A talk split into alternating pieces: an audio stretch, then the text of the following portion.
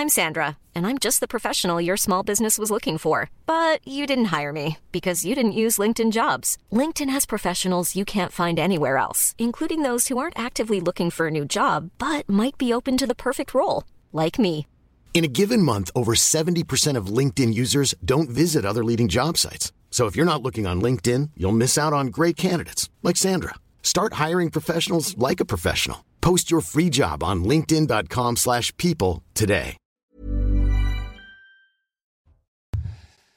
Bonsoir à tous, soyez les bienvenus en direct sur euh, CNews. Nous sommes ensemble dans Soir Info jusqu'à euh, minuit. Mais pour l'heure, un point sur l'actualité avec vous, Simon Guillain. Bonsoir. Bonsoir Johan, bonsoir à Et à la une de l'actualité, Gérald Darmanin qui a annoncé en début d'après-midi le dispositif de sécurité à l'approche du 14 juillet. Ouais, le ministre de l'Intérieur euh, qui a annoncé un dispositif exceptionnel à partir de demain et jusqu'à samedi. 130 000, euh, 130 000 policiers et gendarmes seront mobilisés dans tout le pays ainsi que 40 000 sapeurs-pompiers. L'objectif est bien sûr euh, d'anticiper d'éventuelles violences urbaines. On voit tout ça avec ce sujet de Sarah Fensari.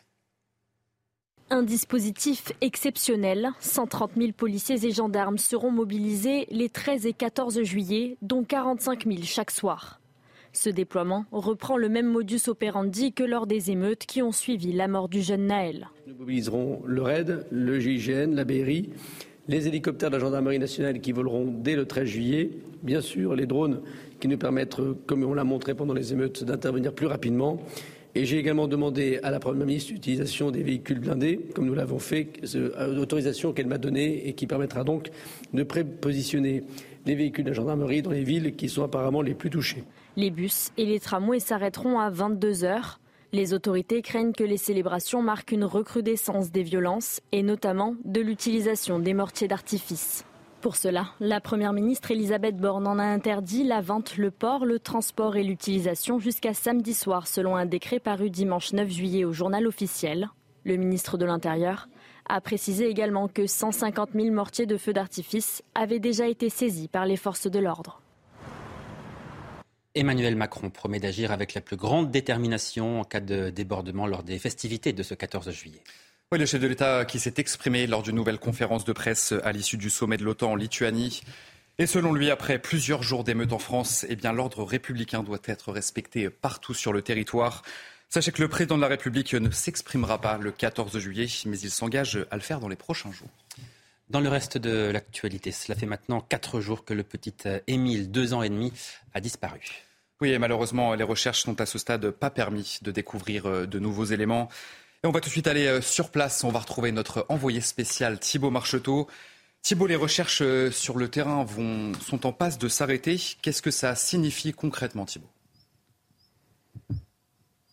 Effectivement, Simon, vous venez de le dire, elles sont en passe de s'arrêter. Voici les mots qui ont été choisis par le procureur de la République. Cela signifie que de nombreux gendarmes et militaires sont partis de ce dispositif, mais qu'il donc le dispositif sera complètement allégé à partir de demain. Certains gendarmes pourraient revenir sur lieux pour continuer les recherches, mais le dispositif, je vous le disais, sera considérablement allégé. Donc, si beaucoup de forces de l'ordre quittent ce hameau d'une trentaine d'habitants, vous l'imaginez très bien, l'émotion, elle, reste très forte, mais le sentiment qui domine à l'intérieur de ce hameau des Alpes de Haute-Provence, c'est l'incompréhension. Comment est-ce qu'en quatre jours, plus de 200 volontaires, plus de 90 gendarmes et plus de 10 militaires n'ont pas réussi à trouver la moindre trace de cet enfant, la moindre explication à cette disparition? Voilà donc le sentiment qui domine, celui de l'incompréhension. L'enquête, les investigations vont donc se poursuivre dans un nouveau temps, comme le précisait le procureur de la République, une enquête beaucoup plus technique, beaucoup plus longue, nous précisait-il. D'ailleurs, le parquet va arrêter de s'exprimer pour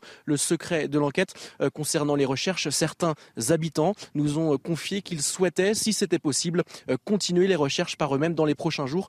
Voilà donc ce que l'on sait concernant l'enquête, mais également les recherches de ce jeune garçon de deux ans et demi qui a échappé à la vigilance de ses grands-parents samedi vers 17h15. Merci beaucoup Thibault. Thibault Marcheteau en direct des Alpes de Haute-Provence. 12 personnes ont été interpellées ce matin après l'attaque visant le maire de La les roses Il s'agit de 12 hommes majeurs domiciliés principalement à La les roses et dans les environs.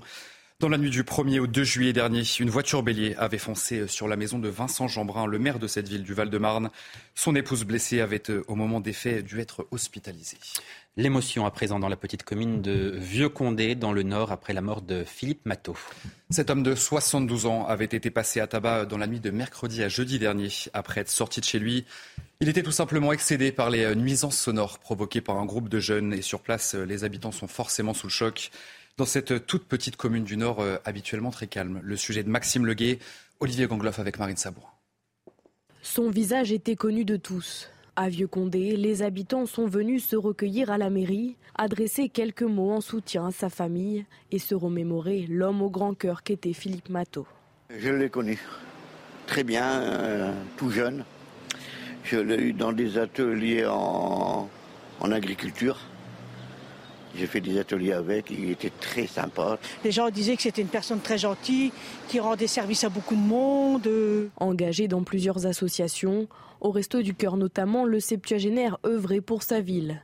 Fleuriste de profession, ses bouquets ornaient toujours les tables des mariés du village. Il avait pris sa retraite, il avait été récompensé aussi au niveau des, de, son entreprise ici des fleurs, il, a obtenu des trucs d'or. C'était quelqu'un de, très très très bien, Monsieur Matteau. Les habitants de Vieux-Condé sont tous sous le choc après cette violente agression survenue dans une commune habituellement sans histoire. On n'ose même plus sortir à pied tellement qu'on a peur de se faire agresser. On n'ose même plus. Un petit retraité, on est retraité et puis ça peut arriver à tout le monde. Un livre de condoléances est disponible à la mairie jusqu'à la fin de la semaine au moins. Il y a un an, jour pour jour, deux incendies se déclaraient sur le bassin d'Arcachon et au sud de Bordeaux. La Gironde était confrontée à, des méga-feux, probablement les pires de son histoire. il aura fallu 12 euh, jours aux sapeurs-pompiers euh, pour parvenir à maîtriser ces méga-feux. Des flammes qui avaient ravagé plus de 20 000 hectares de forêt. Et sachez qu'un an après, eh bien, vous allez voir que les dégâts sont toujours visibles. Viviane Hervier. Une forêt encore debout, mais comme en hiver, avec ses arbres noirs et calcinés à perte de vue. Ici à Saint-Magne, en Gironde, les méga-feux de juillet dernier ont marqué profondément le paysage, mais pas seulement. Le souvenir des incendies est encore dans toutes les têtes. Impossible d'oublier les flammes qui se sont approchées si près des maisons. Là, il était juste à 500 mètres, là, derrière la toiture là, de maison. Là, il y en a encore une juste derrière, et là, les flammes étaient euh, arrivées jusqu'ici. On y pense tous les jours. Hein on en a quand même dans le coin de la tête. Hein. Même la nuit, on dort pas bien. Enfin, pour moi, mon compte, euh, j'ai toujours le truc que ça reparte. L'année dernière, Jérôme avait dû évacuer sa maison dans l'urgence deux fois. Aujourd'hui, même si la vie a repris son cours, il se tient toujours prêt à partir.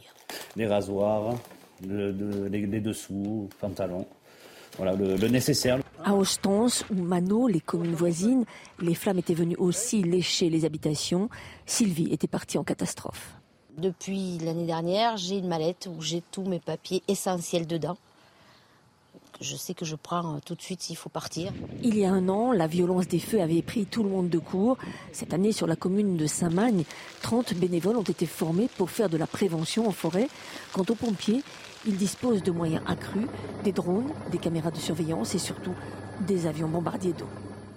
Et puis c'était il y a 25 ans, jour pour jour, l'équipe de France de football remportait sa première Coupe du Monde.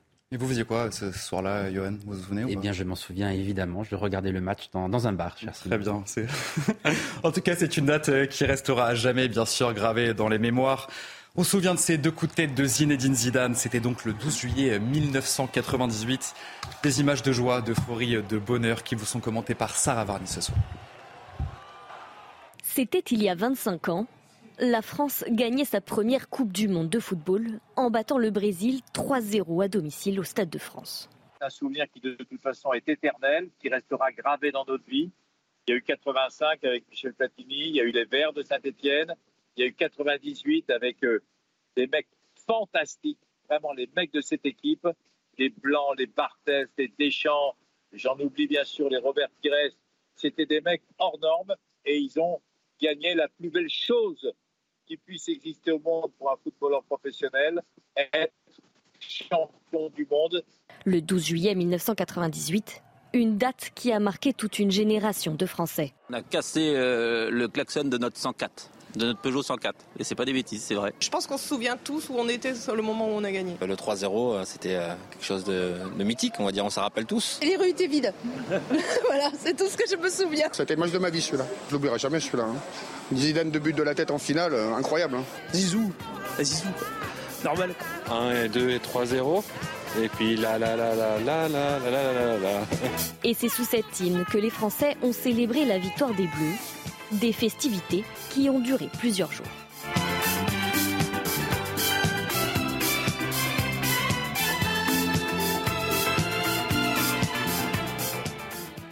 Et ça fait du bien de revoir ces beaux souvenirs. Absolument, Merci beaucoup, Simon Guillain. On vous retrouve à 22h pour un nouveau point complet sur euh, l'actualité.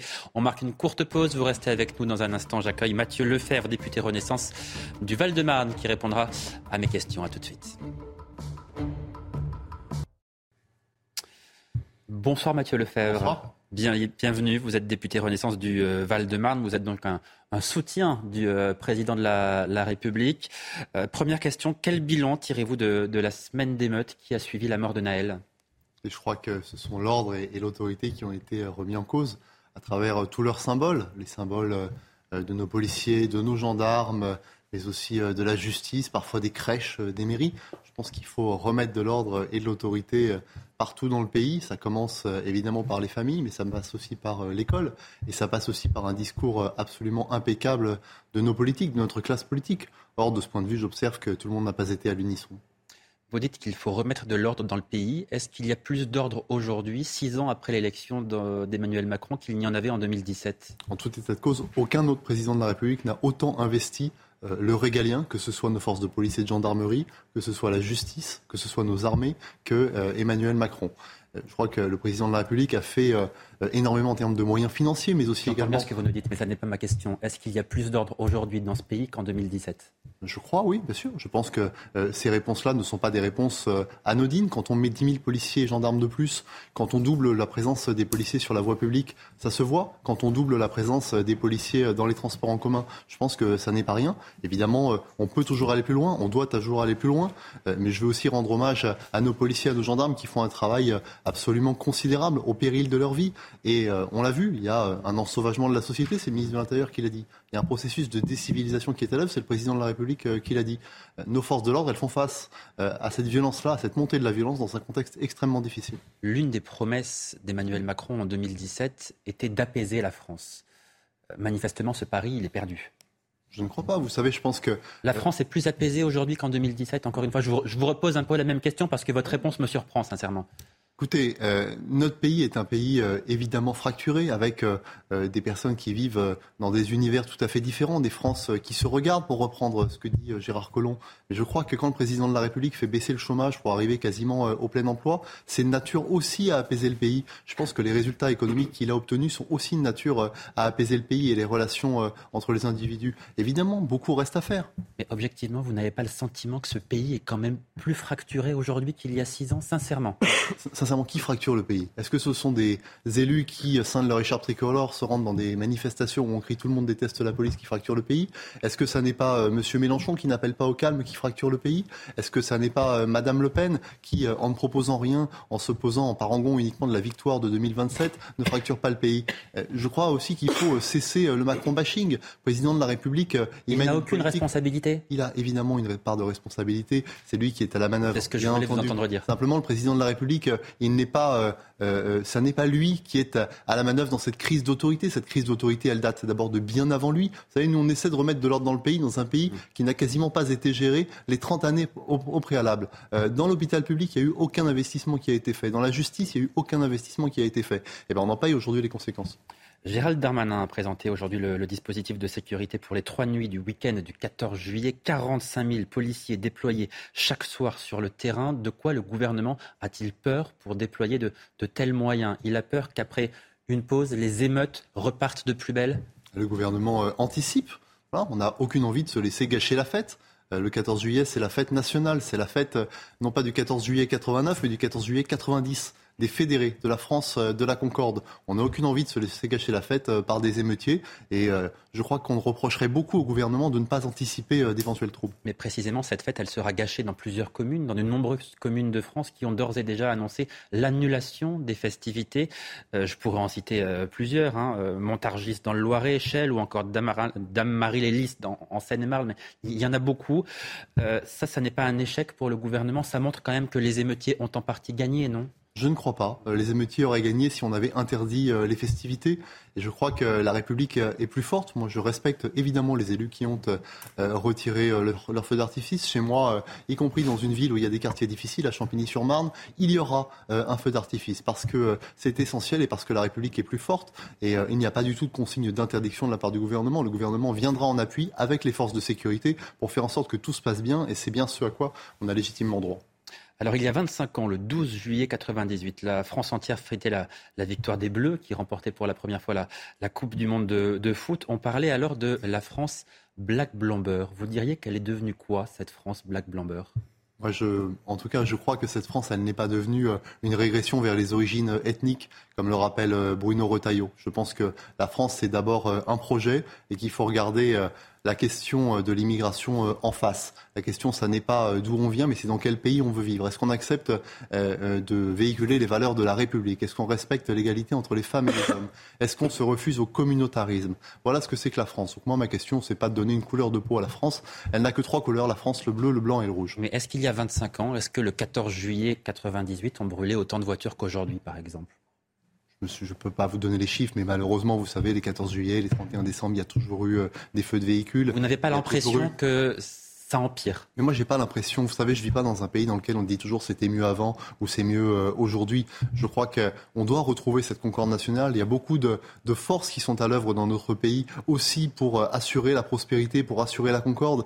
Et, les forces de division, vous savez, je pense qu'elles existent. Il faut en aucun cas les nier, mais il faut qu'on soit capable de les dépasser, les dépasser ensemble. Et ça, c'est aussi euh, la responsabilité de ma génération et de notre classe politique. Alors pendant les manifestations contre la, réforme des retraites, la France n'a pas été capable d'accueillir le, roi Charles III en, visite d'État. La France obligée d'annuler des concerts au Stade de France durant les, émeutes. Euh, quid des Jeux olympiques? On est en droit de se demander si nous serons capables de les organiser et surtout d'en assurer la, sécurité. Est-ce que vous avez des certitudes, vous, de ce point de vue-là? Écoutez, en tout cas, tout sera mis en œuvre pour assurer euh, la sécurité de cette grande fête populaire. Que tout soit mis en œuvre, c'est une chose, mais être capable d'assurer la sécurité, c'est autre chose. Vous pensez que ce sera le cas ou pas? Je sais que le ministre de l'Intérieur, chaque semaine, il pilote une réunion pour assurer la bonne tenue euh, des Jeux Olympiques. Les Jeux Olympiques, c'est la France euh, vitrine du monde. On doit tout faire pour euh, réussir ce pari, qui est un pari à la fois sportif, mais aussi, vous avez raison, sécuritaire. Vous parlez d'une vitrine, effectivement. Les Jeux Olympiques seront une vitrine. Est-ce que vous diriez que l'image de la France a été abîmée ces dernières semaines, pas seulement par les émeutes, en grande partie par les émeutes, mais aussi par les images que le monde entier a pu voir lors des manifestations contre la réforme des retraites? Personne n'a envie de voir euh, ces images, mais vous savez, la France, euh, depuis 2017, elle est aussi devenue le pays le plus attractif en matière euh, de capitaux en Union européenne. C'est aussi le pays qui recrée le plus d'emplois depuis 2017. C'est le pays qui attire le plus de sites industriels. On a un président de la République qui est estimé à l'étranger dans la crise ukrainienne. Le président de la République est à la manœuvre précisément. C'est le seul qui parle à tout le monde pour essayer de faire revenir la paix. Donc je pense qu'on n'a pas à avoir de France honteuse. On a une France qui se porte bien et on le doit pour beaucoup Emmanuel Macron. Que le chômage baisse, c'est une chose, vous avez raison. De ce point de vue-là, son bilan est plutôt bon. Mais encore une fois, je reviens à la sécurité parce que c'est l'une des préoccupations principales des Français. Et vous nous dites ce soir, non, la sécurité, ça n'est pas le point noir du bilan du président de la République. Je n'ai pas dit que la sécurité n'était pas un enjeu, un enjeu. Je pense que la sécurité, c'est un enjeu au quotidien pour les Français.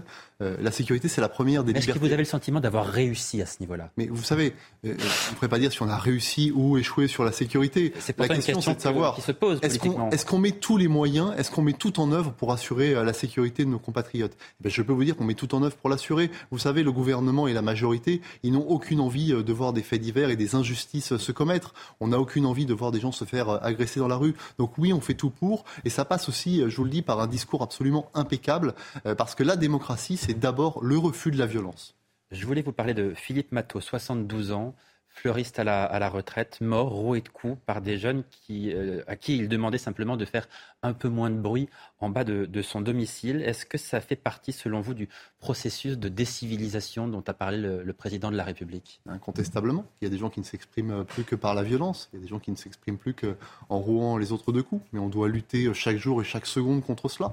La violence, c'est toujours euh, un échec. Moi, je me souviens, je travaillais avec Gérald Darmanin en 2020 quand il a parlé euh, d'ensauvagement. J'ai entendu les cris d'orfraie d'une partie de la gauche et de l'extrême gauche nous dire euh, c'est inadmissible. Il y a une partie de la société euh, qui euh, dérive vers cette forme d'ensauvagement et on doit la combattre évidemment pied à pied. Alors précisément, quel est le, le plan du gouvernement et de la majorité pour lutter contre ce phénomène de décivilisation?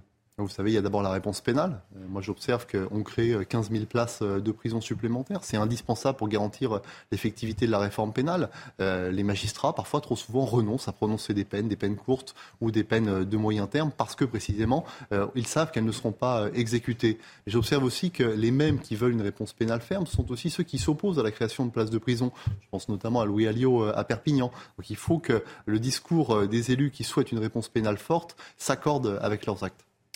Euh, Gabriel Attal, le ministre des Comptes publics, annonce qu'il va falloir demander un effort aux Français pour désendetter euh, la France. Est-ce que ça signifie que nous allons payer plus d'impôts et euh, cet effort qui sera demandé concrètement, ce sera quoi? Pour répondre à votre question, non, on ne va pas payer plus d'impôts. la majorité qui baissons un effort financier sous, quelle forme? Mais vous savez, pour répondre d'abord à votre question, pourquoi on se désendette? On se désendette précisément parce que si demain on ne le fait pas, on va devoir augmenter les impôts sur les Français ou baisser drastiquement leur salaire pour la fonction publique, comme c'était le cas en Grèce euh, en 2012. Nous, on ne veut pas de ça. On ne veut pas de l'austérité forcée et on ne veut pas non plus euh, du laxisme. Mais regardez par exemple, dans notre budget, il y a des tas de dépenses qui sont défavorables euh, à l'environnement. Eh ben, on est en train de les regarder à la Commission des finances, une par une, pour les réduire, pour les diminuer. Ça, c'est une réduction de dépenses euh, intelligente. Oui, mais ça n'est pas ce que dit Gabriel Attal. Il dit nous allons demander des efforts aux Français. Ça veut dire qu'ils vont devoir mettre la main au portefeuille. Si ça n'est pas en augmentant les impôts, ce sera de quelle manière? Il y a des pistes, par exemple, sur le domaine social. Le social, c'est 50% euh, des dépenses euh, des Français. Aujourd'hui, on a des arrêts maladie qui sont dispensés par les médecins, qui vont coûter plus cher dans 10 ans que le budget du ministère de l'Intérieur. Est-ce que c'est normal? Je ne le crois pas. Donc on doit évidemment lutter contre ce type de fraude et euh, cibler des contrôles pour éviter ce comportement. Et ça pourrait concerner certaines prestations sociales aussi ou pas? Je ne crois pas. Vous savez, on vit un moment de grande difficulté, euh, un moment où l'inflation est de 5 à 6% On ne va pas baisser les prestations sociales, évidemment. Euh, est-ce que vous diriez qu'Elisabeth Borne est la bonne personne pour continuer à diriger l'action du gouvernement à, la rentrée prochaine? Elisabeth Borne, d'abord, elle a toute la confiance euh, de la majorité parlementaire. Elle a fait adopter près de 36 lois et projets de loi au Parlement. Elisabeth Borne est évidemment la bonne personne à la bonne place.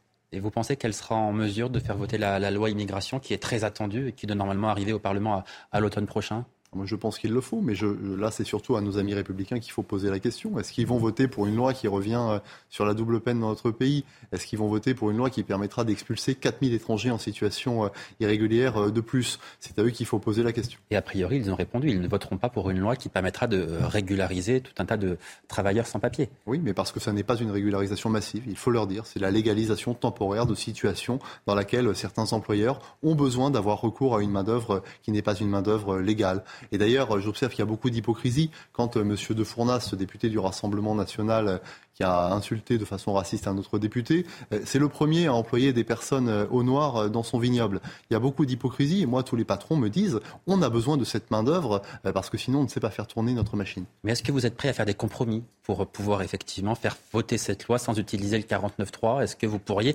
retirer cet élément-là du projet de loi? Alors, retirer cet élément-là, ce ne serait pas euh, un compromis, ce serait renoncer à notre ambition.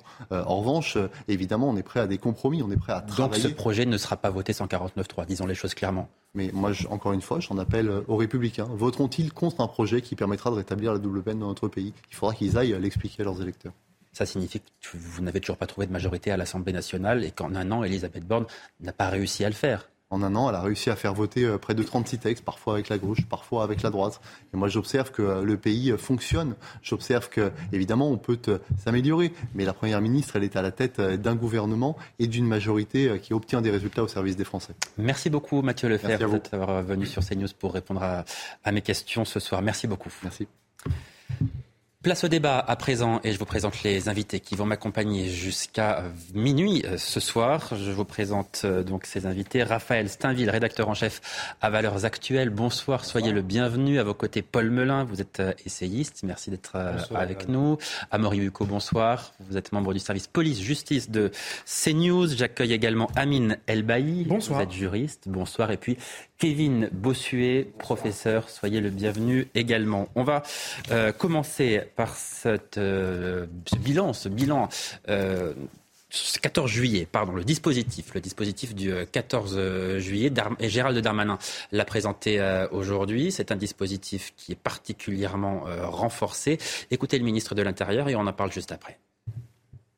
Nous avons décidé de la mise en place d'un dispositif exceptionnel, puisqu'il s'appuiera pour les 13 et 14 juillet sur 130 000 policiers et gendarmes agents du ministère de l'Intérieur dont 45 000 chaque soir, spécialement euh, équipés et organisés pour procéder à la lutte contre les violences urbaines, selon les mêmes modus operandi que pendant les quatre jours d'émeute, c'est-à-dire que nous mobiliserons le RAID, le GIGN, la BRI, les hélicoptères de la gendarmerie nationale qui voleront dès le 13 juillet, bien sûr les drones qui nous permettent, comme on l'a montré pendant les émeutes, d'intervenir plus rapidement, j'ai également demandé à la Première ministre l'utilisation des véhicules blindés, comme nous l'avons fait, l'autorisation qu'elle m'a donnée et qui permettra donc de prépositionner les véhicules de la gendarmerie dans les villes qui sont apparemment les plus touchées. Amaury Bucco, euh, qu'est-ce qui fait si peur au, gouvernement pour prévoir un, tel dispositif? La peur que les émeutes repartent de plus belle? Oui, et que euh, eux ne l'aient pas anticipé. Je pense que c'est vraiment ça. Là, effectivement, on est sur l'énorme dispositif qu'on avait connu pendant les émeutes. Mais là, ce qui va être intéressant, c'est de voir si les émeutiers sont aussi déterminés, aussi violents. Parce que ça voudra dire que finalement, euh, tous les discours politiques qu'on a fait depuis bah, ont été vains. Que la justice aussi, qui a on l'a dit, a fait preuve d'une certaine fermeté dans les tribunaux, bah, ça n'aura servi à rien. Et puis que même les saisies de, mortiers d'artifice, puisque la, police a travaillé à de nombreuses saisies de mortiers d'artifice finalement, tout, ça n'aura pas été assez efficace pour endiguer ce phénomène. Amine Elbaï, il y a un vrai risque que les émeutes recommencent avec la même intensité que celle qu'on a connue il y a quelques jours seulement? Écoutez, euh, permettez-moi quand même de constater un certain nombre de contradictions dans la communication du gouvernement. Nous a dit qu'il n'y avait plus d'émeutes et que l'ordre était rétabli. Alors, si l'ordre était véritablement rétabli, euh, Gérald Darmanin n'aurait pas mobilisé 130 000 policiers. Vous imaginez, c'est du jamais vu. C'est 10 000 policiers de plus que les émeutes de 2005. 130 000 policiers. Avec un président de la République, Emmanuel Macron, qui annule aujourd'hui même son allocution, avec le RAID, le GIGN, la BRI, qui est mobilisé pour la première fois dans l'histoire d'un 14 juillet, le soir du 14 juillet, des Français qui, dans les communes, vont être privés de leur feu d'artifice. Il faut bien prendre en compte ce soir la gravité de la situation. Moi, je crois qu'en réalité, le gouvernement ne dit pas tout. Je crois qu'ils ont un petit peu, voire même beaucoup failli sur cette question. Et surtout, je vous le dis, je crois très sincèrement que les émeutes ne sont pas de retour elles ont toujours continué. C'est juste qu'au bout du quatrième jour d'émeute, on a arrêté d'en parler sur les réseaux sociaux. On a arrêté d'en parler sur CNews. Il n'y a plus d'émeutes aujourd'hui dans, les, quartiers. Il y a, toujours l'usage de, de mortiers d'artifice qui continue d'être vendu en vente libre dans certains commerces. Et je le dis, et je ne comprends pas pourquoi l'État n'a pas mis les moyens pour préserver les feux d'artifice et les festivités parce que les Français aujourd'hui sont privés de leur fête Alors, nationale. Amaury Bucco va nous apporter des, précisions mm. sur ce point. Non, peut-être que vous disiez sur le fait que ça avait continué en douce en fait et qu'on n'en parlait plus. Euh, moi, pour être quand même en, discussion régulièrement avec des policiers, voir un peu des rapports de police, il y a quand même beaucoup moins de violences urbaines. Alors effectivement, vous en avez toujours, hein, euh, je ne dis, pas le contraire, mais c'est vraiment euh, minime. c'est l'équivalent d'un petit week-end classique. Quoi. Donc il y a des émeutes comme il y en a en réalité tous les week-ends dans Exactement, le pays, voilà, dans certains quartiers. Est-ce qu'on peut dire que c'est marginal bah oui, je pense qu'on peut le dire. Je me dis simplement que mon petit regard de Roubaisien, moi j'habite un quartier populaire, croyez-moi que les mortiers d'artifice, à 2h du matin, je les entends. C'est marginal, mais c'est hélas habituel, c'est ce que vous dites en, réalité. C'est habituel. Alors, c'est habituel parce qu'on s'est habitué à la situation. Et c'est ça qui est grave. Mm. C'est qu'on on a continué euh, à, légitimer une situation qui est inacceptable. Mm-hmm. Paul Melun. On parle d'habitude. Il y a une habitude que l'on a pris maintenant et qui est absolument terrible, terrifiante, c'est de voir des voitures brûlées, des saccages, des pillages à tous les 14 juillet et plus généralement à toutes les scènes de liesse. Enfin, quel pays sommes-nous pour nous inquiéter de notre propre fête nationale, pour se dire qu'il va falloir annuler ou déplacer des festivités. Alors quoi, on va fêter le 14 juillet le 13 août? Enfin, ça n'a pas de sens. Bon, on est terrifié. Et effectivement, le gouvernement a peur, il est inquiet. Il se dit, on ne peut plus dans ce pays euh, célébrer quoi que ce soit sans avoir la pagaille, sans avoir le chaos. On est inquiet pour la Coupe du Monde de rugby. On est inquiet pour les Jeux Olympiques. Euh, voilà tous les événements qui pourront avoir lieu dans les mois et dans les années à venir, on se dit, mais après tout, ça va être une sacrée pagaille. Mm. Qu'est-ce que ça dit de notre pays? Euh, le député que vous interrogiez juste avant, M. Lefebvre, nous parlait de décivilisation et d'ensauvagement. C'est bien, les macronistes avancent, maintenant ils font les constats. Mais après, une fois qu'on a fait les constats, il faut trouver des solutions. Comment faire pour que notre pays sorte de ce processus de décivilisation et d'ensauvagement, deux phénomènes qui par ailleurs sont euh, concomitants. C'est là que la politique publique devrait s'inscrire dans le long terme. Alors bien sûr, les mesures d'urgence, si je puis dire, de Gérald Darmanin, le RAID, la BRI, qui voudra les parachutistes peut-être demain, euh, pour essayer de faire en sorte que nous ne tombions pas dans un chaos insécuritaire de tous les jours. Je ne vais pas euh, dire que M. Darmanin a tort, il a raison. Bien sûr qu'il faut faire de la sécurité, mais après il faut penser ce pays et le penser au plan civilisationnel. Alors on va écouter précisément le, le président de la République qui promet la plus grande fermeté face aux, émeutiers s'ils devaient euh, agir une nouvelle fois le 14 juillet. Écoutez. Si je suis raisonnablement informé, il ne me semble pas qu'il y ait des émeutes urbaines ces derniers jours en France. Et donc le calme est bien revenu grâce à l'action résolue de nos forces de sécurité intérieure et aussi au travail de la justice. Et je le dis avec euh, ici beaucoup de détermination, le calme est une condition à tout et le respect de l'ordre républicain, que j'avais d'ailleurs réaffirmé très clairement il y a une centaine de jours, euh, doit être euh, respecté partout. C'est pourquoi, euh, s'il y avait quelques débordements, nous interviendrons avec la plus grande détermination pour que l'ensemble de nos concitoyens puissent vivre dans le calme. Il y a ensuite un travail en profondeur à, conduire et des leçons à tirer de ce qui s'est passé, qui ne doivent pas être des leçons mécaniques ou trop rapides, parce que la nature de ces violences urbaines est très différente de ce que nous avions connu jusqu'ici. Raphaël Steinville, la plus grande détermination pour le président de la République, à votre avis, ça veut dire quoi? Ça se traduit comment? Euh, Ça se traduit d'abord par des mots. Euh, mais si je peux me permettre de, toujours des mots, mais si je peux me permettre de reprendre le président de la République, il nous explique que l'ordre serait revenu euh, grâce à l'action des forces de l'ordre et de la justice. il me semble que dans la période que l'on a connue, si l'ordre est revenu, c'est moins et sans remettre en cause le travail des, forces de l'ordre ni celle de la justice, mais parce que un certain nombre de personnes, notamment dans les quartiers, des petits euh, caïds ou des grands caïds, ont signé la fin de la récré euh, et ont demandé aux émeutiers de cesser leurs agissements. C'est d'abord ça. Donc c'est un autre ordre qui s'est substitué à l'ordre républicain dont se prévaut le président de la République. Et c'est ça qui est inquiétant. Et je pense que c'est ce qui devrait tous nous, nous, nous inquiéter, nous alerter et nous désoler. Kevin Bossuet.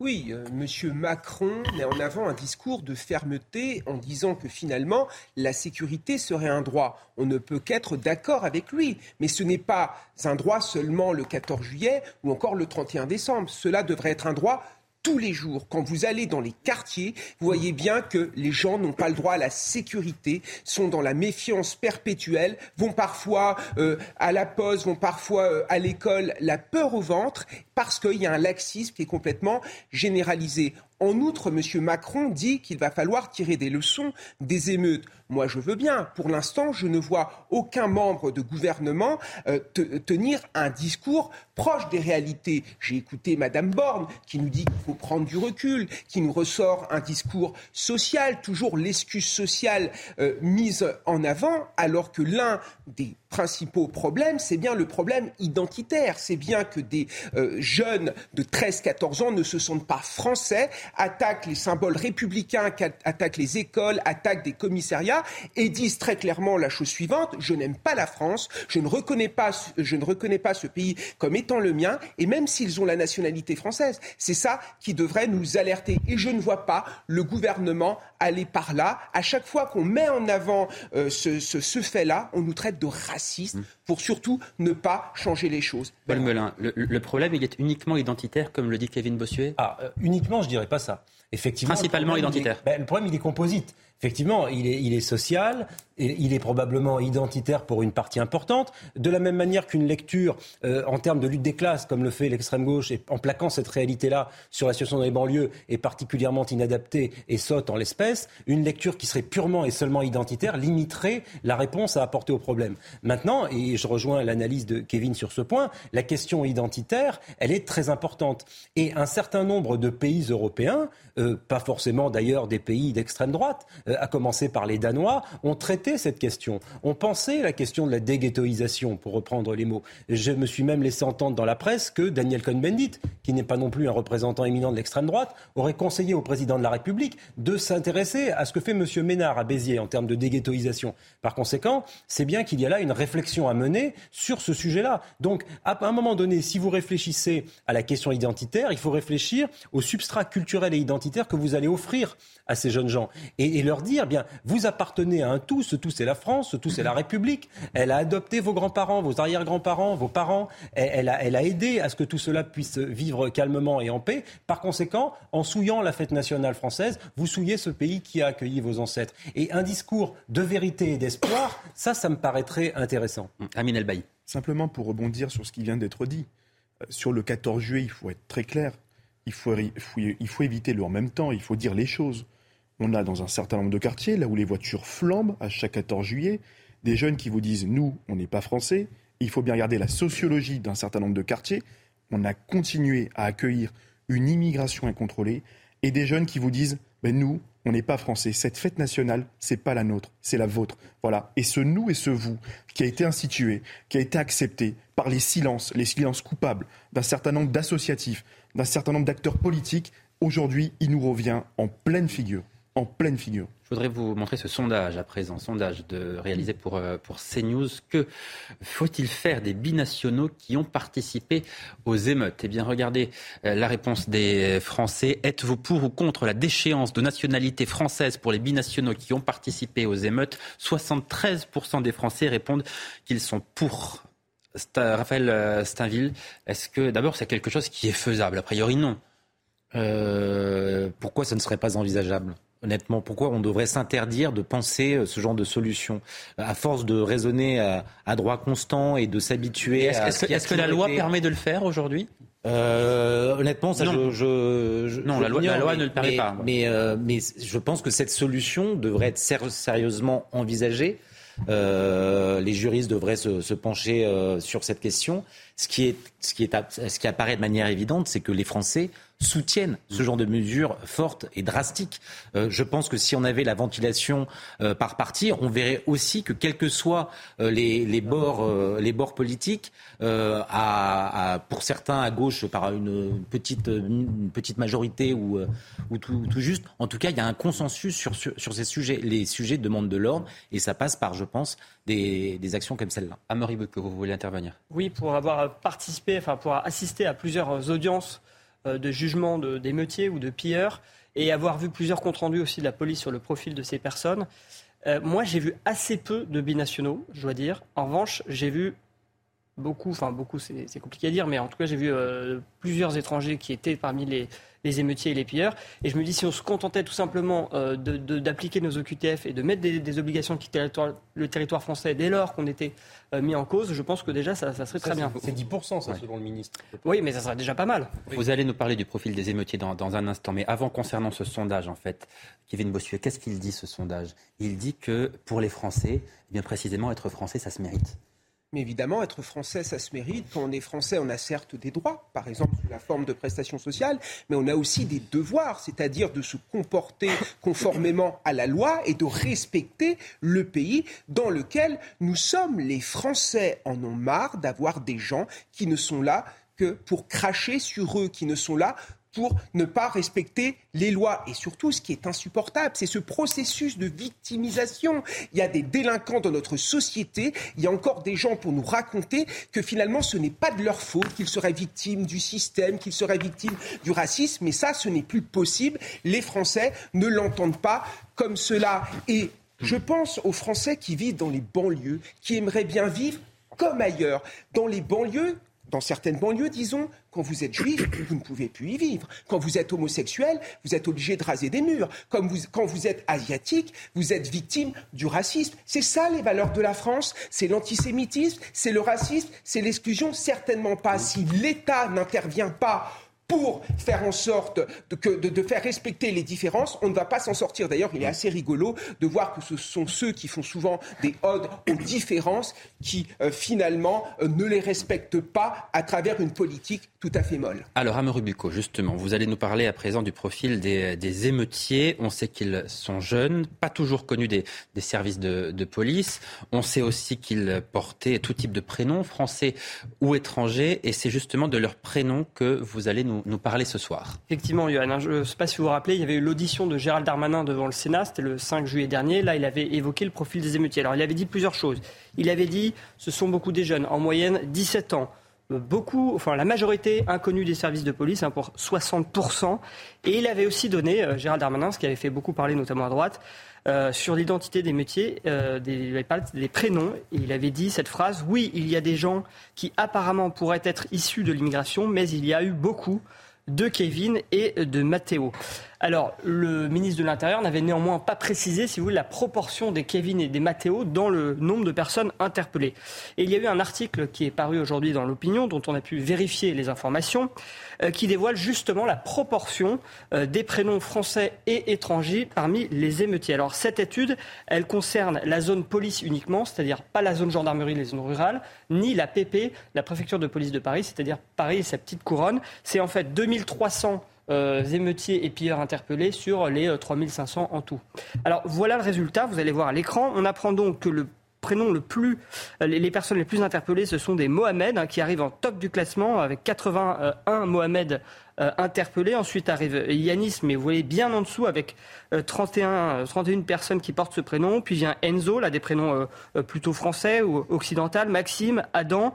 Euh, Lucas, puis après on a euh, Jordan, Ryan, Brian, Nathan, Nicolas. Alors je ne vais pas tous les faire. Mais alors on voit qu'il n'y a pas de Kevin ou de Matteo, comme l'avait dit euh, Gérald Darmanin, même s'il y a effectivement des Enzo et Maxime. Alors, cette étude, elle est intéressante parce que finalement, c'est l'étude la plus poussée sur la question des prénoms des émeutiers et des pilleurs. En revanche, elle a plusieurs limites. Déjà, c'est seulement 2300 personnes interpellées, alors que si on en croit hein, ce qu'avait dit euh, l'ex-patron de la DGSE, Pierre Brochant, il y aurait eu environ 100 000 euh, émeutiers. Donc on est quand même très loin du compte. Et puis, comme je vous le disais, cette étude, elle ne concerne pas Paris et sa petite couronne, c'est-à-dire le 91, le 92 et le 93. Or, le 93, dans le 93, en 2020, le prénom Mohamed était le plus donné pour les garçons. Et pourquoi est-ce qu'on accorde autant d'importance, selon vous, au, prénom des émeutiers? Eh bien, j'allais dire que c'est un clivage très droite-gauche. Euh, c'est tout simplement pour savoir s'il y a un lien entre l'immigration et euh, ces euh, émeutes très violentes. Alors pour la gauche, bien sûr, il n'y a aucun lien entre les deux. Euh, vous allez voir ces déclarations à la fois de François Hollande qui a dit euh, il n'y a aucun lien entre l'immigration, c'est notre modèle social et républicain euh, qu'il faut approfondir. Même teneur de propos chez Papendiaï, hein, le ministre de l'Éducation nationale, qui lui dit que c'est carrément anormal, injuste et mensonger de faire le lien entre les deux. Et bien sûr, à droite, c'est totalement l'inverse. On pense qu'il y a un lien évident et qu'il faut donc cesser d'ouvrir le vanne de l'immigration. C'est par exemple ce qu'a déclaré Bruno Retailleau, qui est même allé plus loin dans la question identitaire, mais c'est aussi ce qu'a déclaré euh, Marine Le Pen, euh, qui avait euh, évidemment fait un lien entre les deux. Et alors entre les deux, je dirais entre la droite et la gauche, eh bien, vous avez une sorte de, note de numéro d'équilibriste, ou du moins de note plus subtile de Gérald Darmanin, qui, tout en parlant des prénoms, en disant qu'il y avait des Mathéo et des Kevin, a dit aussi qu'il repoussait l'explication seulement identitaire, ce qui veut dire qu'il la prend quand même en compte. Mmh. Kevin Bossuet, quel commentaire vous inspire la, liste de prénoms que viennent de dévoiler à Bucco? Bah, Tout d'abord, moi je me suis senti stigmatisé. Je veux dire, il a stigmatisé ouvertement euh, les Kevin. Donc je vais me victimiser, je vais demander plus d'aide sociale pour le préjudice moral que j'ai subi.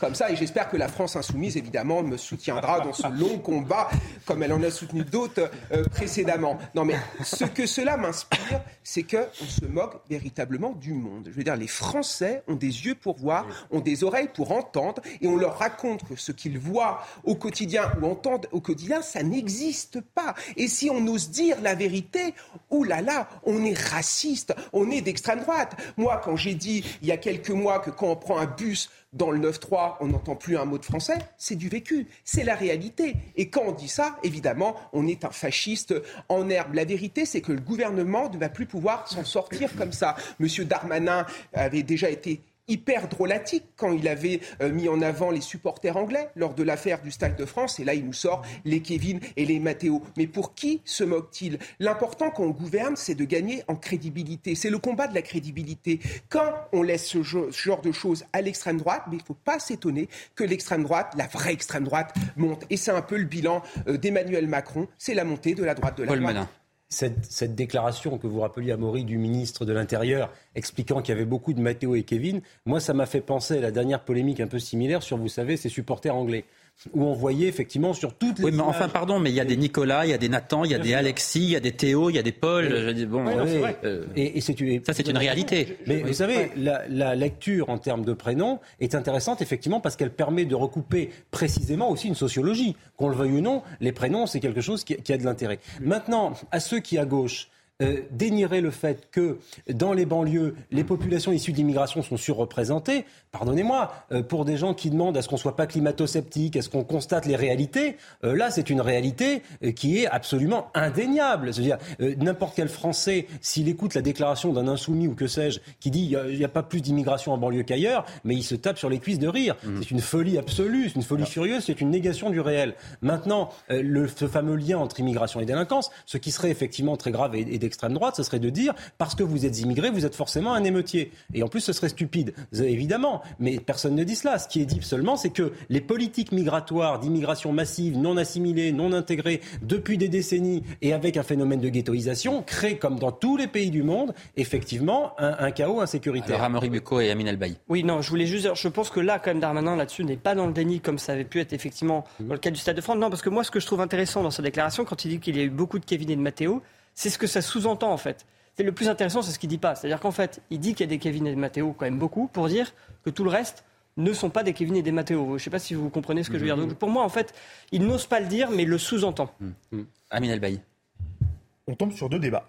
Le premier débat, il est identitaire, et le deuxième débat, c'est l'immigration. Attention, les amis, attention. Le premier prénom, c'est Mohamed. L'enjeu pour la République, c'est aussi de dire à Mohamed qu'il est français. Ça, c'est l'enjeu que nous avons tous à partager ensemble. Mais attention, il y a effectivement des Mohamed, il y a des Moussa, il y a des Ali, et il y a aussi des Kevin, et il y a des Matteo. Mais il y a aussi des Moussa, et il y a aussi des Mohamed. Euh, rien ne vous dit que Mohamed, Moussa et Ali ne sont pas français. Euh, on n'en sait rien. On a juste. Ils sont sans doute pour la plupart français. c'est une certitude. Alors, c'est ça le plus grave. Le plus grave, c'est qu'ils sont français. Mais ce qu'on ne dit pas, et attention à ne pas tomber aussi dans la noyade orchestrée par Gérald Darmanin c'est que sur les 4000 personnes interpellées, il y a 10% d'étrangers en situation légale, avec un titre de séjour. Vous en avez à peu près 40 qui sont en situation irrégulière. Sur les 400 personnes en situation régulière, les conditions d'octroi du titre de séjour ne sont plus remplies. Elles représentent une menace grave pour l'ordre public.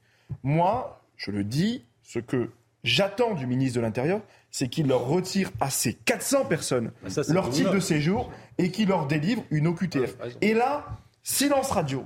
Je n'ai eu aucune information sur la question hmm. de la gestion des 400 personnes qui ont été interpellées et qui sont étrangères. C'est enfin le moment unique pour montrer l'autorité de l'État. Amaury rapidement, rapidement est-ce qu'on sait ce que vont devenir ces 400 personnes? Bah, En tous les cas, ce qui est sûr, c'est que comme il n'y a pas de place en centre de rétention, on ne pourra pas les mettre en centre de rétention. Je vous rappelle qu'il y a 2000 places en centre de rétention et il y a euh, 2000 places totales. Et des places libres, ça doit être, je sais pas, moins d'une centaine. Donc 400 personnes, c'est impossible de, les placer dans ces centres de rétention. Donc en fait, même si avec toute la bonne volonté de Gérald Darmanin, j'ai envie de dire, tant qu'on aura plus de places en centre de rétention... il y a d'autres mesures, il y a l'assignation à résidence. On ne peut pas les assigner à résidence, c'est dans la loi. On peut les assigner à résidence. On peut faire pression administrativement sur ces personnes. On dit oui, il n'y a plus de place dans les centres de rétention. On les assigne à résidence et on les fait pointer quatre fois par jour au commissariat avant leur expulsion. Allez, on marque une courte pause et on se retrouve à partir de 22h pour la suite de nos débats dans Soir Info. A tout de suite. Vous êtes sur CNews, il est tout juste 22h. On fait tout de suite un point sur l'essentiel de l'actualité. Bonsoir Simon Guillain. Rebonsoir, cher Johan, et bonsoir à tous. Emmanuel Macron promet d'agir avec la plus grande détermination en cas de débordement le soir du 14 juillet. Le chef de l'État qui s'est exprimé lors d'une conférence de presse à l'issue du sommet de l'OTAN, c'était en Lituanie. Selon le président, après plusieurs jours d'émeutes en France, l'ordre républicain doit être respecté partout sur le territoire. Sachez que le président de la République ne s'exprimera pas le 14 juillet, mais il s'engage à le faire dans les prochains jours. Et un petit peu plus tôt euh, aujourd'hui, Gérald Darmanin a annoncé le déploiement d'un dispositif exceptionnel pour assurer la sécurité lors de la fête nationale. Du 13, juillet, euh, du 13 au 15 juillet, 130 000 policiers et gendarmes seront mobilisés partout sur le territoire.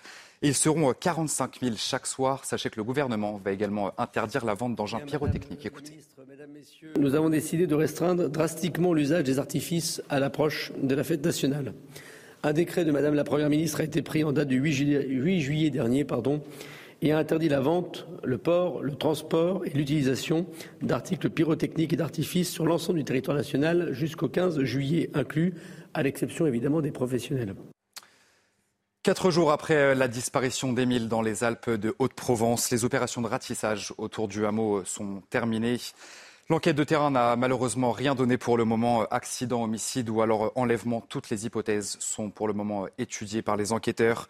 L'enfant de deux ans et demi a disparu samedi dernier dans une commune, je vous le disais, des Alpes de Haute-Provence.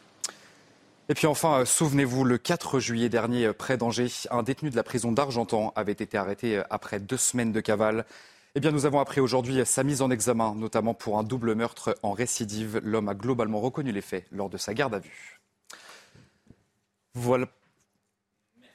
Et euh, je vous dis quand même au revoir, cher Johan. Voilà pour euh, je vous en prie. l'actualité à 22h sur CNews. Et je vous passe tout de suite la main. Allez-y, et, et, et, on se revoit évidemment très vite avec vous pour un, un nouveau euh, journal. Vous êtes toujours le bienvenu sur ce plateau. Vous, vous le savez, cher euh, Simon. On marque une courte pause. Vous restez euh, avec nous. On se retrouve dans un instant. On, évi- on évoquera les, les 25 ans de la victoire des Bleus. Première victoire en Coupe du Monde de football. C'était en 1998. À l'époque, on vantait la France black blanc beurre. Eh bien, on se demandera précisément ce qu'est devenue cette France black blanc beurre. À tout de suite. De retour en direct sur CNews, soyez les bienvenus dans euh, Soir Info. Il y a 25 ans, quel anniversaire? Il y a 25 ans, la France célébrait la première victoire de l'équipe de France dans une Coupe du Monde de euh, football. C'était la première fois, donc je, je vous le disais. On revient sur cette soirée mémorable qui a marqué évidemment tous les esprits avec Sarah Varny. C'était il y a 25 ans. La France gagnait sa première Coupe du Monde de football en battant le Brésil 3-0 à domicile au Stade de France. Un souvenir qui de toute façon est éternel, qui restera gravé dans notre vie. Il y a eu 85 avec Michel Platini, il y a eu les Verts de Saint-Etienne, il y a eu 98 avec euh, des mecs fantastiques, vraiment les mecs de cette équipe, les Blancs, les Barthez, les Deschamps, j'en oublie bien sûr les Robert Pires. C'était des mecs hors normes et ils ont gagné la plus belle chose qui puisse exister au monde pour un footballeur professionnel, être champion du monde. Le 12 juillet 1998, une date qui a marqué toute une génération de Français. On a cassé euh, le klaxon de notre 104, de notre Peugeot 104. Et c'est pas des bêtises, c'est vrai. Je pense qu'on se souvient tous où on était sur le moment où on a gagné. Le 3-0, euh, c'était euh, quelque chose de, de mythique, on va dire, on s'en rappelle tous. Et les rues étaient vides. voilà, c'est tout ce que je me souviens. C'était le match de ma vie celui-là. Je l'oublierai jamais celui-là. Hein. Zidane de but de la tête en finale, euh, incroyable. Hein. Zizou, Zizou, normal. 1 et 2 et 3-0. Et puis là, là, là, là, là, là, là, là, là, là. Et c'est sous cette hymne que les Français ont célébré la victoire des Bleus, des festivités qui ont duré plusieurs jours.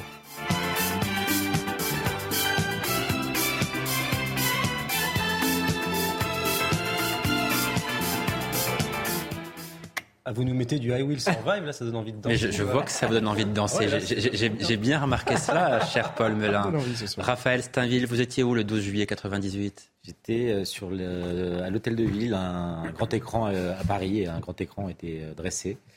Et donc voilà, puis après je suis remonté euh, sur les Champs-Élysées. Je ne demande pas à Paul Melun où il était. parce de- dans mon berceau avec Dans une mon tétine. berceau avec une tétine. J'ai eu la tétine longtemps, mais j'avais 3 ans. Non, il y, a- il y a une chose qui est intéressante euh, politiquement et qu'on pourrait analyser euh, ce soir. Là, je me retourne à nouveau vers Raphaël Stainville parce que vous vous souvenez sans doute qu'à l'époque de cette euh, victoire, on vantait la France black blamber. Déjà, qu'est-ce que cette expression et qu'est-ce que cette France black blamber à l'époque signifiait? Bah, D'abord, c'était une expression qui reprenait euh, la composition de l'équipe de France, euh, qui était euh, à l'époque composée de, joueurs comme Thuram, Zinedine Zidane et puis Deschamps. Donc voilà, ils avaient redessiné le drapeau français euh, avec ces trois couleurs.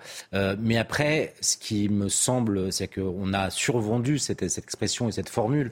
C'était une sorte de mirage quand même malgré tout. Euh. C'était le mirage du vivre ensemble, selon vous C'est exactement ça. Vous, vous l'avez merveilleusement bien résumé. C'était le, le, mirage du, du vivre ensemble qu'on nous a vendu pendant des années, hum. mais qui déjà donnait des, des signes d'une immense faiblesse. Et après, je ne vais pas reprendre la litanie de, des confidences de, François Hollande, de Gérard Collomb et d'autres hommes politiques lorsqu'ils avaient du mal à assumer publiquement euh, cette fracture euh, qui, euh, qui, se dessinait sous, leurs yeux et qu'ils devisaient de, ces questions identitaires dans le, secret de leur cabinet. D'autres hommes politiques, peut-être probablement plus courageux, assumaient et en tout cas alertaient des périls de cette fragmentation de la, France, fragmentation identitaire, euh, notamment du fait d'une immigration euh, euh, massive et d'une absence d'assimilation. Alors, Paul Melun, cette France black blanc beurre, cette France du vivre ensemble qu'on décrivait en 98, elle est dans quel état aujourd'hui, selon vous? Elle est en mauvais état. que l'aspiration à une France black blanc beurre, où tout le monde est français, où le vivre ensemble, c'est finalement une sorte de paix, euh, quelle que soit votre origine, votre couleur de peau, votre religion. Mais c'est une formidable promesse, évidemment. Qui serait en désaccord avec une promesse pareille? On ne veut pas la guerre du tous contre tous, on ne veut pas des communautés qui s'affrontent, on n'aime pas le racisme. Tout ça, ce sont des évidences, et des évidences qui, je l'espère, sont partagées par beaucoup de nos compatriotes. Maintenant, euh, à l'épreuve des faits, tout cela a évidemment volé en éclats. Ça a été euh, fort justement rappelé par euh, Raphaël Steinville. C'est-à-dire que derrière cette expression de France black blanc beurre, on n'a pas su faire la part des choses entre le modèle de France que l'on voulait. Est-ce que l'on veut un modèle multiculturaliste euh, à l'anglo-saxonne, dans laquelle des communautés cohabitent, un peu sur le modèle, vous savez, du plan urbanistique à New York. Euh, Chinatown pour euh, les Asiatiques, Little Italy pour les Italiens, etc. Le Bronx pour les Noirs américains. Et mhm. personne ne tout le monde cohabite, mhm. mais quasiment dans une espèce de partition territoriale où personne ne communique vraiment, où la mixité n'existe pas vraiment. Ce modèle-là, moi, je ne l'aime pas du tout. Moi, je prône un deuxième modèle qu'on a complètement abandonné, qui était le modèle de l'assimilation républicaine, française, qui dit à ces jeunes gens, vous n'êtes pas black et beurre, vous êtes français avant tout. Voilà, il n'y a pas de question de couleur de peau. Moi, quand je m'adresse à quelqu'un, je ne me dis pas, tiens, cette personne est noire. Je me dis, tiens, qui est cette personne? Est-ce que cette personne est musicien, maçon, euh, écrivain, artiste? Je ne sais pas, mais il y a quelqu'un derrière cette personne. C'est pas une enveloppe mmh. corporelle. Donc euh, aujourd'hui, il y a effectivement un grand retour au racialisme. Ce retour est en partie dû à l'extrême gauche qui, elle, retourne à cela, retourne à ce modèle américain. Et je pense effectivement que la France se serait grandie dès les années 90 à embrasser un vrai modèle d'assimilation républicaine et à rompre évidemment, avec une immigration euh, anarchique qui est venue rajouter de l'huile sur ce feu d'une civilisation que nous n'avons pas su harmoniser. Aujourd'hui, nous voyons bien que ce mirage est, bien loin, malheureusement. Kevin Bossuet, ce vivre ensemble aujourd'hui, il est simplement euh, écorné ou est-ce qu'il est en train de véritablement j'allais dire disparaître, c'est peut-être un peu exagéré, mais il, est en, très mauvaise posture. Ah, mais il est en très mauvais état, puisque l'idéologie black blanc blur, c'était l'idéologie du multiculturalisme, c'est-à-dire qu'on insistait davantage sur nos différences plutôt que nos points communs, quitte à se renier, quitte à renier euh, tout ce qu'était la France, nos racines chrétiennes, notre histoire glorieuse, etc. Donc aujourd'hui, ça a donné quoi? Un repli communautaire, ça a donné euh, des, des, affrontements euh, identitaires. Et par exemple, quand vous observez dans certains quartiers une cour de récréation, vous voyez qu'il y a des communautés qui se replient sur elles-mêmes. Vous avez un endroit, euh, les petits Sri Lankais, vous avez de l'autre euh, les, petits maghrébins, vous avez de l'autre euh, parfois les petits blancs. C'est affreux ce que je raconte, mais on, le voit notamment dans une cour de récréation. Alors certes, c'est un peu schématique ce que je raconte, mais c'est ce qu'on peut parfois constater. La vérité, c'est que en ayant mis de côté l'assimilation, on a pas donné la chance à certains de s'intégrer. Certains ont grandi dans la haine de la France, dans la haine de la République. Et quand vous avez euh, certaines personnes qui reconnaissent plus le discours du président algérien que du président français, alors que cette personne a la nationalité française, il y a quand même quelques questions à se poser. Mmh. Amine Elbaï, ce repli du vivre ensemble, vous, est-ce que vous le constatez? Vous savez, moi, ce que je constate avec euh, le phénomène Black Blamber, c'est que ce soir-là, tout le monde, malgré ses différences, malgré ses origines, malgré ses croyances, avait le sentiment d'être français. Et c'est cette société-là, moi, que je veux retrouver aujourd'hui. C'est cette société-là. Ça avait déjà un peu commencé à l'époque, hein, le communautarisme. Mais attendez, on va y arriver progressivement. Ouais, vous parlez... en 98, on y était. Si vous me, si vous me laissez terminer. Non, non, mais c'était une incise. Vous savez, j'ai été pendant 10 ans euh, dirigeant au LOSC, dans un club de football professionnel, au centre de formation, dans un club amateur.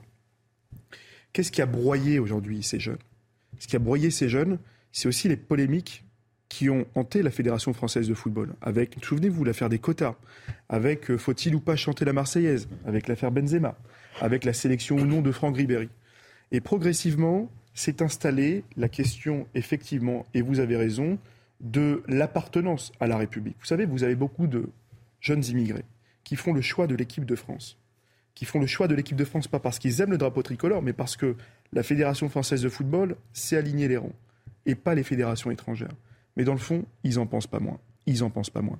Pour retrouver cette société, je vais vous le dire, en 2002, le phénomène Black Blamber, ça n'a pas empêché l'élection euh, de euh, Jean-Marie Le Pen et de le porter au second tour de l'élection présidentielle.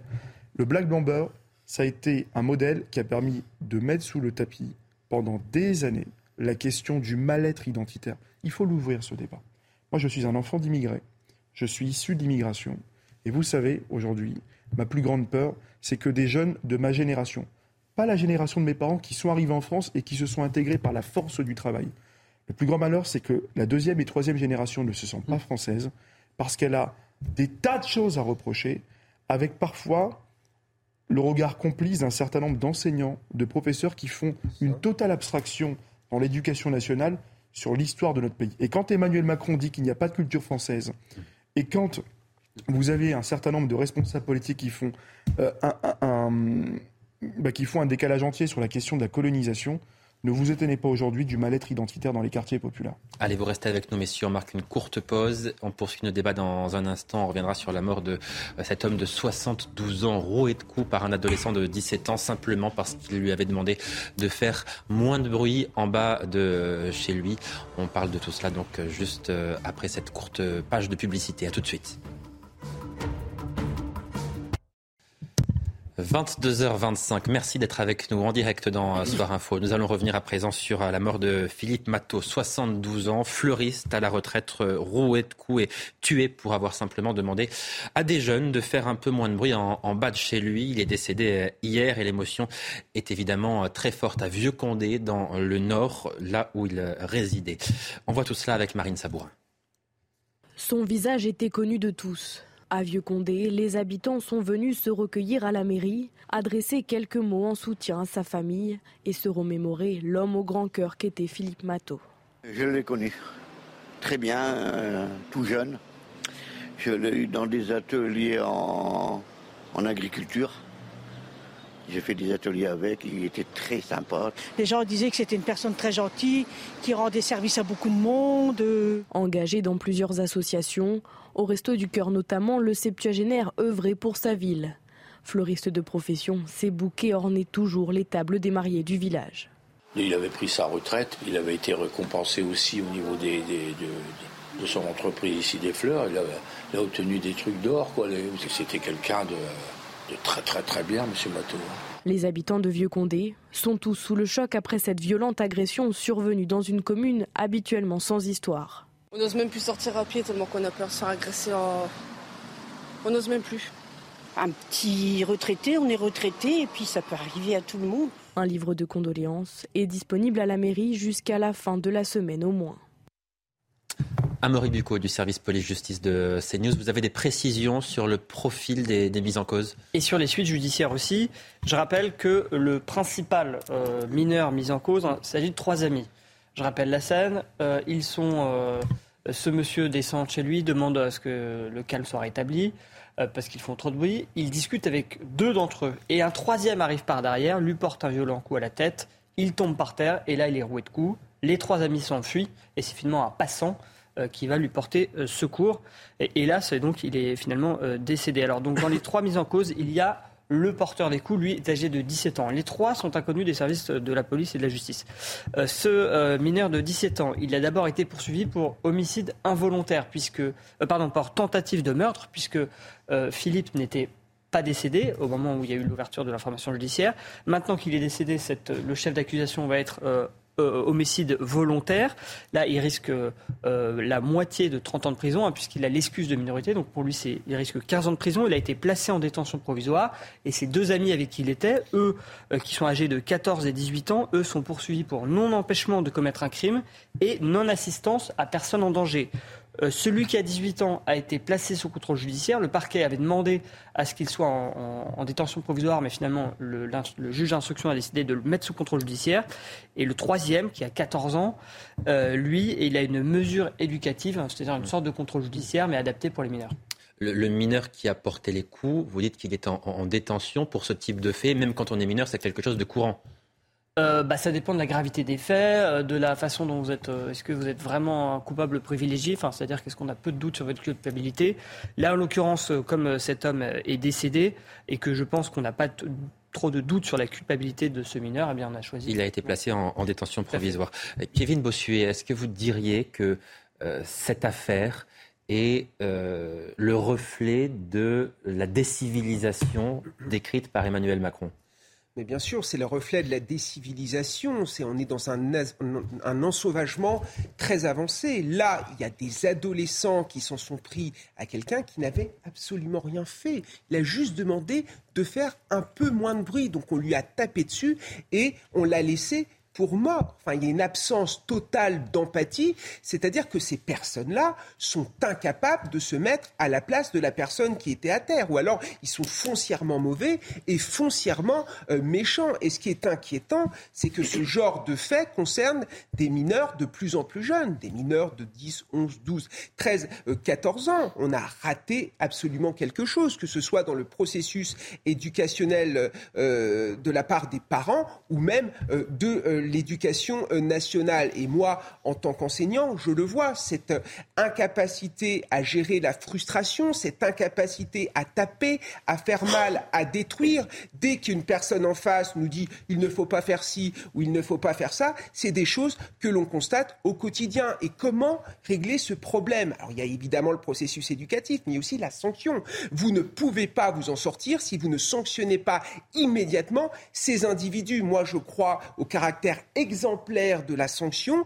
Et si euh, on ne retire pas, par exemple, l'exemption de minorité, peut-être qu'on continuera à avoir ce genre de choses. On Bon, est dans là, une... là, il- pardon, il y a une sanction. Il est en détention provisoire, celui Oui, qui a porté a- les coups. J'attends de voir la fin Hum. de la chose parce que euh, voilà, on sait bien que la justice est extrêmement laxiste. Et moi, j'aimerais rajouter une chose on est dans une société où on considère les adolescents comme des adultes où on dit qu'ils vont avoir de plus en plus de droits. On veut même baisser l'âge du permis. Bah, à partir du moment où on considère que nos adolescents sont déjà des adultes, ils doivent avoir des peines d'adultes, tout simplement. Amine El Baïch, vous voyez acquiescer. Oui, vous savez, c'est un peu la même question qu'on s'est posée pour les émeutes finalement. Trois mineurs? À 23 heures? Où étaient les parents? Et pourquoi on ne responsabilise pas les parents? Et pourquoi à un moment on ne s'interroge pas et on se dit mais que faisaient trois jeunes à 23 heures sur les berges d'une ville, Vieux-Condé dans le Nord, c'est mon département Que faisaient ces jeunes à 23 heures? Où étaient leurs parents? Quand est-ce qu'on va responsabiliser d'abord les parents? Et s'agissant de ces crimes, parce que c'est quand même un crime odieux, il va falloir sérieusement se pencher. On avait quand même posé la question au moment des émeutes.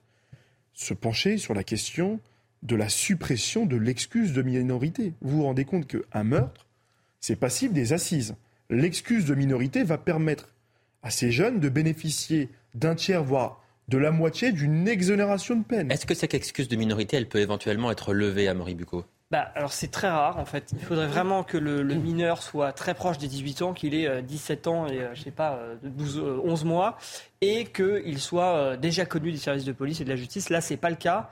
Donc il est assez peu Alors, probable qu'elle soit vraiment vous, avez, hein. vous avez effectivement la question de l'excuse de minorité Et vous avez une deuxième question, c'est à quel âge on abaisse la question de la majorité pénale. Et là-dessus, moi je souhaite que le législateur, c'est-à-dire tous les députés et sénateurs, de droite comme de gauche, quelle que soit l'étiquette politique, il faut vraiment se réunir, prendre le dossier en urgence. On nous avait promis du changement sur les émeutes, on nous avait promis une réponse pénale autoritaire, on nous avait promis de l'action rapide. Aujourd'hui, on se rend compte que même ici, la question de l'autorité fait défaut et on se rend compte qu'également la question de la responsabilité des parents n'est jamais posée. Donc vraiment sur ces questions-là, il va très sincèrement falloir aussi s'interroger aussi sur où étaient les parents ce soir-là, pourquoi ils ont laissé trois enfants mineurs dehors, Alors, surtout on- on- manquer on de peut- respect et manquer d'autorité. On, peut imaginer qu'à personne 17 âgée. ans, les parents autorisent un enfant à sortir dehors à, à 23 heures. Ce qui pose plus problème, c'est pour ceux qui vont Alors, 12 mais ce qui pose problème, 13 ans. c'est aussi l'impunité, Mais- les habitants. Mais Quand est-ce que les oui, habitants ont qui- droit à la ce qui- sécurité Ce qui est surprenant précisément, Raphaël Steinville, c'est que là, ce jeune de 17 ans qui a tabassé à mort ce septuagénaire, il est inconnu des services de police. Il n'avait auparavant jamais fait parler de lui. Ça, ça doit interroger aussi quand même. En fait, cette, cette, euh, tragédie, moi, je trouve qu'elle est symbolique à plusieurs égards. Euh, D'abord, d'un point de vue médiatique. Euh, parce que, mis à part euh, CNews et quelques articles de presse dans la presse locale, personne n'en parle.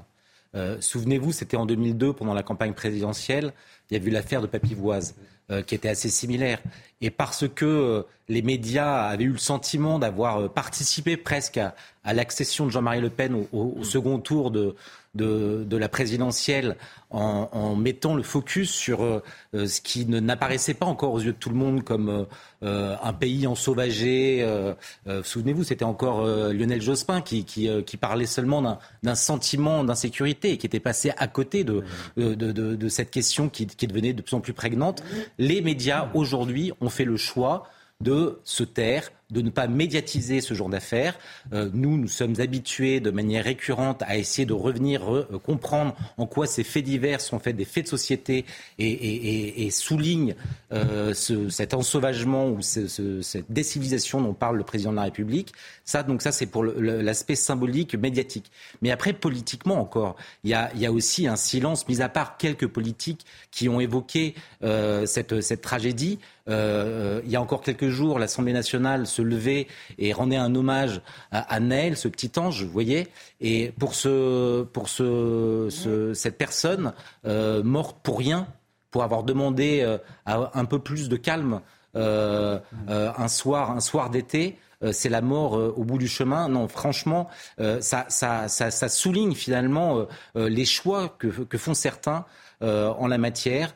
Euh, de, le, le choix de, de- le choix de leurs victimes et, et, euh, bien évidemment qu'il est impossible que les, les députés aujourd'hui euh, jour après jour se lèvent et rendent hommage à tous nos morts mais il y en a certains qui méritent davantage de- d'hommages et d'honneur que, que d'autres. Paul Melun, c'est, c'est- allez-y. Non, je, je crois que très précisément, euh, votre bandeau, moi je vais y répondre, la décivilisation pour l'interrogation. Euh, oui, je crois que ça, ça relève très précisément euh, en termes de Pardon, mais définition ça, ça n'est pas un fait divers pour vous, c'est un fait de société. Bien sûr que c'est un fait de société. Euh, un certain nombre de faits divers, cette dame âgée à Cannes euh, qui avait été frappée violemment par des sauvages, qui avait, qui avait failli la tuer, elle avait le visage plein d'échymoses, etc. Cet homme qui en est mort. Euh, on assiste là très précisément, de façon conceptuelle, à euh, l'expression visible de la décivilisation. Et, c'est assez euh, édifiant dans la terreur, si je puis dire, parce que effectivement, il y a des décennies, certains ont averti, certains ont montré, certains ont expliqué que si l'Occident allait dans cette direction-là, nous allions aller vers la décivilisation. C'était des films de science-fiction qui aujourd'hui font beaucoup parler. C'était le film Orange Mécanique de Stanley Kubrick. C'était le film Soleil Vert avec Charlton Heston où on voyait des sociétés ultra urbanisées, livrées à elles-mêmes, lesquelles vous risquez de vous faire tuer au coin de la rue pour avoir refusé une cigarette, pour un mot de travers, pour un regard, pour avoir rappelé à l'ordre des petits voyous et leur dire arrêtez de faire du bruit devant chez moi. Donc si vous voulez, là nous arrivons effectivement aux premières étapes et j'ai bien peur que ces étapes se poursuivent et, et, malheureusement que nous vivions une exponentielle de violence, effectivement, nous vivons les prémices d'une société décivilisée. La civilisation, c'est l'antithèse de ces attitudes de sauvage. La civilisation, c'est précisément le respect des personnes âgées comme une sorte de loi non écrite, de sacré, de figure tutélaire de la vie en société. Toutes les civilisations fonctionnent comme cela. Et depuis la nuit des temps, on respecte les âgés, on respecte leur sagesse. Il y avait un proverbe africain qui disait quand un vieil homme meurt, c'est une bibliothèque qui brûle. C'était ça la vision. Et c'était, si vous voulez, par-delà même les frontières de l'Occident. Et là, nous en sommes effectivement à battre à mort euh, avec sauvagerie un homme de 72 ans qui demande de faire un peu moins de bruit. Je pense que c'est extrêmement grave et je pense que ça, ça va, effectivement, malheureusement, si on ne fait rien pour lutter contre cette décivilisation et qu'on se, constate, qu'on se contente d'un banal et mou constat comme le président de la République le fait, moi j'ai bien peur que tout ça finisse très très mal. Justement, Kevin Bossuet, ce processus de décivilisation, il est réversible? Il est encore réversible ou il est irréversible? Ben, je pense qu'il est encore réversible. Enfin, espérons, parce que sinon, on va vers des lendemains euh, euh, qui déchantent. Je pense que oui, il est réversible à partir du moment où on reprend tout en main. On reprend en main l'éducation des parents. Et je suis d'accord avec Amine quand il dit qu'il faut responsabiliser les parents.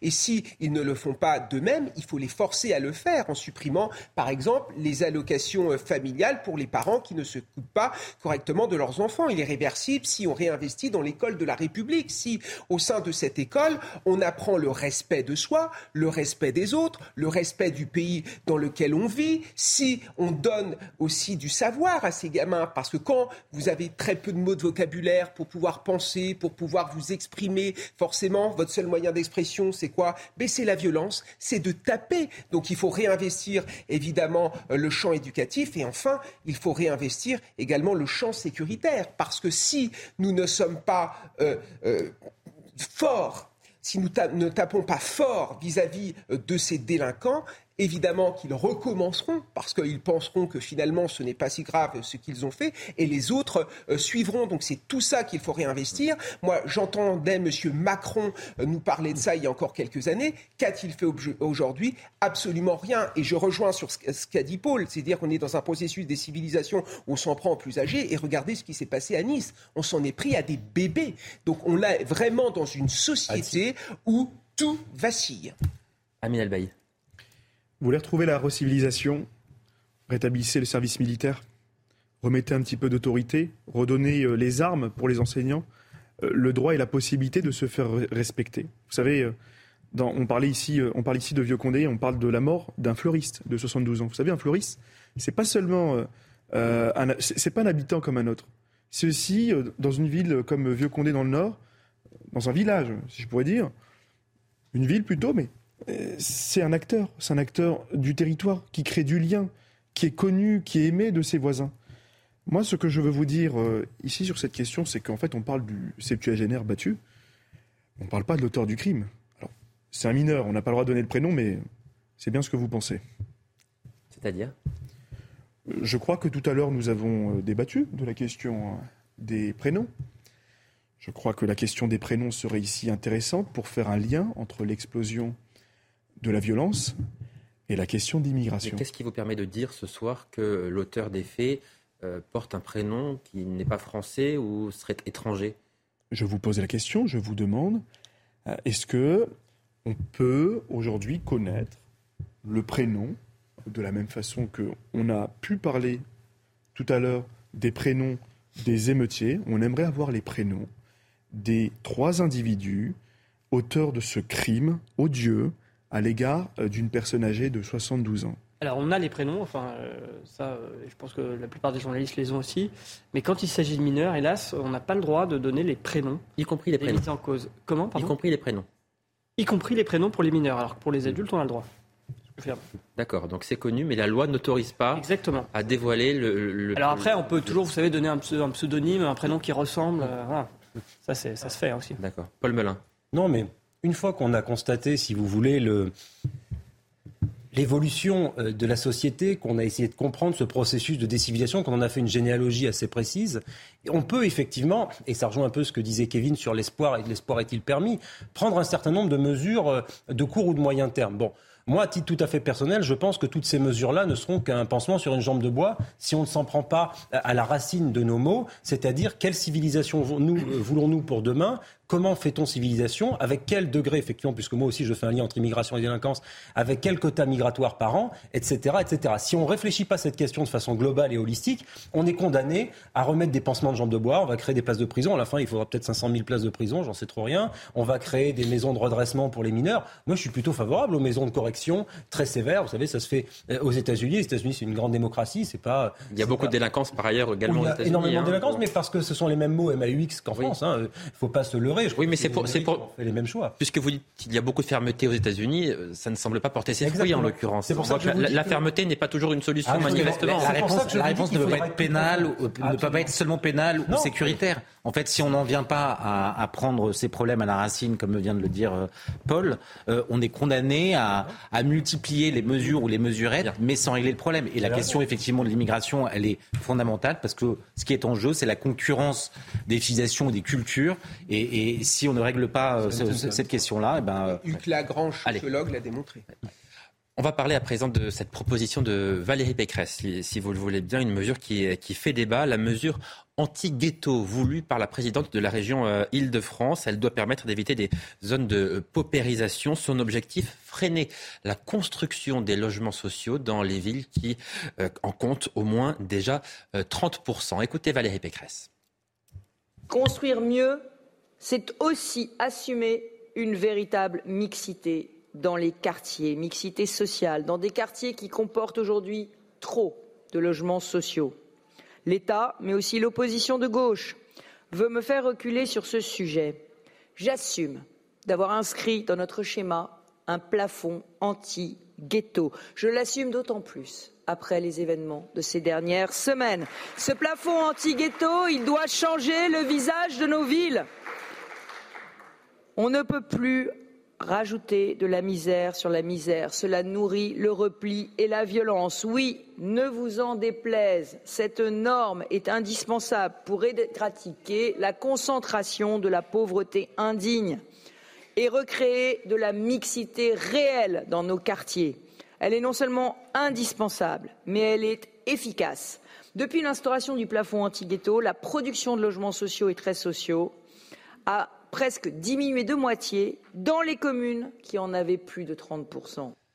Amine Elbaï, c'est vrai qu'on a le sentiment qu'en France, beaucoup de problèmes viennent de ces ghettos et jusqu'à présent, personne ne s'est vraiment attaqué au fait de casser ces, ghettos. Vous savez, on est plusieurs à avoir appelé à, démanteler ces ghettos.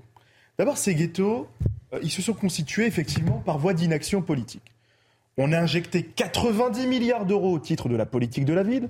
On a quand même arrosé un certain nombre de quartiers populaires de subventions, euh, d'investissements à gogo. D'ailleurs, aujourd'hui, on appelle à investir pour détruire ce qu'on a construit il y a 30 ans, il y a 40 ans, voire il y a 50 ans. Ces grands bâtiments imaginés par les architectes communistes qui nous expliquaient que grâce au travail et grâce au ghetto, tout fonctionnera à merveille et tout le monde pourra se mélanger. Aujourd'hui, le constat de Valérie Pécresse, c'est de dire, elle fait le bon constat. Elle dit, la situation est intenable, on ne peut plus avoir ces ghettos et ces tours, et ça frappe aux yeux, ces bars HLM avec autant de populations pauvres et immigrées. Soit, on est d'accord sur le constat, mais sur la proposition de remettre ce qu'on a fait depuis 40 ans, c'est-à-dire des milliards d'euros avec quand même l'argent des Français qui travaillent. Pour refaire ce qui a été fait par le passé, c'est quand même scandaleux. Moi, je, le dis sans langue de bois. J'ai porté la, parole de Valérie Pécresse lors des élections présidentielles. Vous savez, comme disaient les électeurs, ils me disaient Vous êtes bien marrant, mais c'est aussi vos maires de droite qui refusent de déclarer un certain nombre de zones constructibles pour accueillir des logements très sociaux chez vous. Et là-dessus, excusez-moi, ils n'ont pas tort. Moi, je crois que s'il faut faire un effort républicain, il faut inciter toutes les communes, effectivement, à accepter des logements très sociaux. Mais surtout, on sait que dans dix ans, même si on investit maintenant, ça ne va pas marcher. Il faut s'intéresser aussi aux raquettes des petits propriétaires. Moi, à Roubaix, dans ma commune, il y a 5000 logements privés vacants. Les petits propriétaires, c'est quand même les plus grands oubliés de ces plans anti-ghetto. Ils pourraient contribuer Ils pourraient aider. Sauf que ces petits propriétaires vous disent Mais nous, on louera plus jamais, c'est fini. D'abord, on ne sait pas dans quel état on va retrouver notre logement. Et surtout, l'État est contre nous, la réglementation est contre nous. Et lorsque on veut vous aider, vous nous mettez soit des amendes, soit des arrêtés d'insalubrité, soit des arrêtés, euh, euh, des arrêtés de danger imminent. Il faut quand même aider ces petits propriétaires et leur foutre aussi la paix sur le plan de la réglementation. Raphaël Staville. Oui, alors moi, je trouve très intéressant votre argumentation. Euh, à la fois, vous, considérez que ça, le constat de Valérie Pécresse va dans le bon sens, mais de, l'autre côté, euh, vous expliquez qu'un euh, certain nombre de maires seraient hypocrites et refusent finalement d'appliquer la loi SRU. Mais le problème, c'est que cette loi, aujourd'hui, on en a vu les conséquences pendant les émeutes, un certain nombre de villes qui jusqu'à présent étaient épargnées par ces violences épisodiques l'ont été à l'occasion de ces émeutes. Et pourquoi? Parce que année après année, euh, s'abstraignant à, répondre aux obligations qui leur sont faites d'installer dans un certain nombre de quartiers, d'immeubles HLM, euh, des familles euh, en difficulté, ces villes à leur tour, sont touchés par ces violences. Et ça, j'en veux pour preuve un certain nombre de, villes du 92 qui, jusqu'à présent, avaient une réputation euh, des, plus calmes et qui ont été frappées comme des, villes plus connues par ce genre de tragédie. Donc moi, je pense qu'il faut à la fois en finir avec ces ghettos, mais il faut aussi en finir avec cette loi SRU qui impose aux municipalités entre 20 et 25% de logements sociaux en fonction de, de leur population. D'accord, on fait quoi concrètement? Bah, on a d'abord, bah, on en revient à la question qu'on posait tout à l'heure. On en arrête d'abord avec cette immigration incontrôlée, massive, qui nous oblige ah à, mais, en fait, c'est d'abord ça. Mais, sinon, ça ne réglera pas le problème aujourd'hui de la carence de l'offre de logements sociaux. Vous savez, Paul Melun. Le sujet de la mixité sociale, moi, vous ne trouverez pas plus partisan que moi de la mixité sociale. Rapport à ce que l'on disait tout à l'heure sur le communautarisme, moi, tout ce qui peut contribuer à la mixité euh, sociale, religieuse, ethnique, culturelle, tout ce que vous voulez, j'y suis favorable. Le vrai problème, et c'était euh, rappelé par, Raphaël Steinville, c'est qu'effectivement, pourquoi ces maires refusent ces installations nouvelles? C'est parce que leurs riverains les mettent sous pression, parce qu'ils n'ont pas envie de vivre le chaos insécuritaire et de violence que l'on vit dans les banlieues, et on peut les comprendre. Non, mais attendez, les banlieues, il n'y a pas que des dealers et, des délinquants. oui, mais je termine là-dessus. On est d'accord. On dit ça. Je termine là-dessus. Ce, ce, que je disais, c'est que si vous voulez, la mixité sociale, elle ne doit pas être subie, elle doit être organisée. Et par conséquent, si on veut organiser les choses de façon, je dirais, en bon ordre, il faut d'abord commencer par rétablir de l'ordre. C'est-à-dire que s'il n'y a pas, à un moment donné, des actions qui sont entreprises de façon tout à fait ferme sur le régalien, sur la question de l'immigration massive, non intégrée, non assimilée, sur la question de la fermeté envers effectivement le trafic de drogue, la violence, la violence en bande organisée, les gangs, etc. Si ces politiques-là sont pas faites avant, on ne pourra pas reconstruire. On ne reconstruit pas dans le désordre. C'est ce qu'ont fait les Danois d'ailleurs. On procède avec méthode. D'abord, on rétablit l'ordre, et une fois que l'ordre est rétabli, là, on donne le souffle républicain. Là, on peut parler de culture, on peut parler d'éducation, on peut parler de mixité sociale, mais on peut pas faire. Euh, si vous voulez, si on fait l'un avant l'autre, bah en fait, vous allez juste importer une violence qui n'existait pas dans certains coins, dans de nouveaux coins, et puis vous allez encore plus alimenter un repli identitaire des uns et des autres. Le problème, Kevin Bossuet, c'est que moi, a priori, je ne vois personne s'emparer de cette méthode.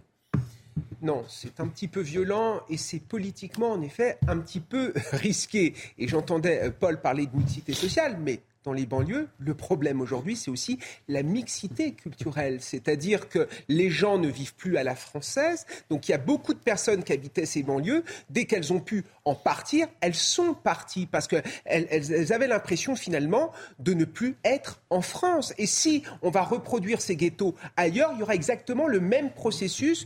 Il va y avoir des ghettos un petit peu partout. C'est pour ça que ce que dit Valérie Pécresse, pas plus de 30% de logements sociaux. C'est déjà énorme. C'est déjà énorme, mais il y a des quartiers où il y en a beaucoup plus que ça. Mais c'est ce qu'ont fait les Danois. Sauf que les Danois, en effet, ont voulu euh, bah, Les Danois, avant de faire ça, ils ont fait le tour de vis sécuritaire et Mais c'est ça, c'est ça qu'il faut dire. Par exemple, pour devenir, propose, hein. pour devenir Danois, aujourd'hui, il faut parler le danois de manière tout à fait euh, efficiente. Il faut connaître l'histoire euh, du pays. Ils ont même mis en 2019 dans la loi le fait qu'on devait serrer la main à une ou un élu, parce qu'il y avait certains musulmans qui refusent de serrer euh, la main à une femme. Donc si on n'accompagne pas cela euh, d'une volonté assimilationniste, ça ne fonctionnera pas. Donc Madame Pécresse est bien une LR, c'est-à-dire qu'elle a de très très bonnes propositions, mais quand il faut taper dans le vif du sujet, il n'y a plus personne. C'est fasciste. Rapidement, le mot de la fin, Très sincèrement, rapidement, euh, on parle de logements sociaux. Euh, D'abord, peut-être mettre fin au logement social à vie, réévaluer les conditions d'attribution des logements tous les cinq ans, ce serait quand même aussi intéressant. Et surtout, se dire quand même, n'oubliez pas que dans les euh, dans les bars HLM, vous n'avez pas que des populations immigrées. Vous avez des ouvriers, des Français qui se lèvent tôt, des Français qui travaillent et qui, eux, n'ont pas accès aux politiques publiques et qui, eux, aimeraient justement pouvoir déménager de leur quartier parce qu'ils veulent fuir la violence. C'est ces personnes-là qu'on doit aider et pas euh, la minorité bruyante dont on parle depuis tout à l'heure. Alors vous, ces personnes-là dont on doit aider. vous parlez de violence. On va voir que la violence, elle ne touche pas uniquement les quartiers et les, les banlieues, puisque nous allons partir à, à, Nantes à présent, où le secteur de l'immobilier doit faire face au, au sentiment d'insécurité dont témoignent les, les habitants. Il n'y a pas que les taux d'intérêt en, hausse qui ralentissent les affaires des agents immobiliers. Une petite partie des habitants des, centres-villes choisit tout simplement de déménager pour vivre paisiblement sans peur d'être agressé. Exemple à Nantes avec Jean-Michel Decaze. Dans le centre-ville à Nantes, les affaires sont moins faciles pour les agences immobilières. Les manifestations à répétition, des gilets jaunes aux retraites ou l'explosion des trafics de drogue rendent les locataires ou les acheteurs prudents avant de signer. C'est vrai qu'il nous pose un peu plus de questions, euh, voilà, suite euh, bah, aux dernières manifestations qu'il y a eu. Est-ce que le quartier a été touché? Est-ce que, euh, voilà, si on loue à cet endroit, précis de Nantes, est-ce qu'on aura des problèmes d'insécurité? La porte qui peut être cassée, des cambriolages, effectivement, suite à des manifestations, des gens qui peuvent entrer dans les parties communes, etc. Je pense que les gens sont un peu plus méfiants. Voilà, ils sont un peu plus méfiants. C'est pas pour autant que les gens partent de Nantes, quittent Nantes. Quelques déménagements ont bien eu lieu. Il n'y a aucune statistique, mais le mouvement est marginal, estime la majorité des professionnels de l'immobilier. Quelques cas particuliers, donc, surtout après des agressions, comme pour la grand-mère de cette Nantaise. On a fait partir parce que bah, le trafic de drogue euh, s'est infiltré dans les petites ruelles. Euh, ils l'ont agressée euh, verbalement pour, pour alors qu'elle bah, leur expliquait qu'elle habitait là. Malgré sa réputation ternie, la ville de Nantes est passée de 282 000 à 320 000 habitants ces dix dernières années. Bon, Raphaël Stainville, les professionnels disent pour l'instant c'est un phénomène marginal, mais est-ce que selon vous c'est quand même symptomatique de quelque chose?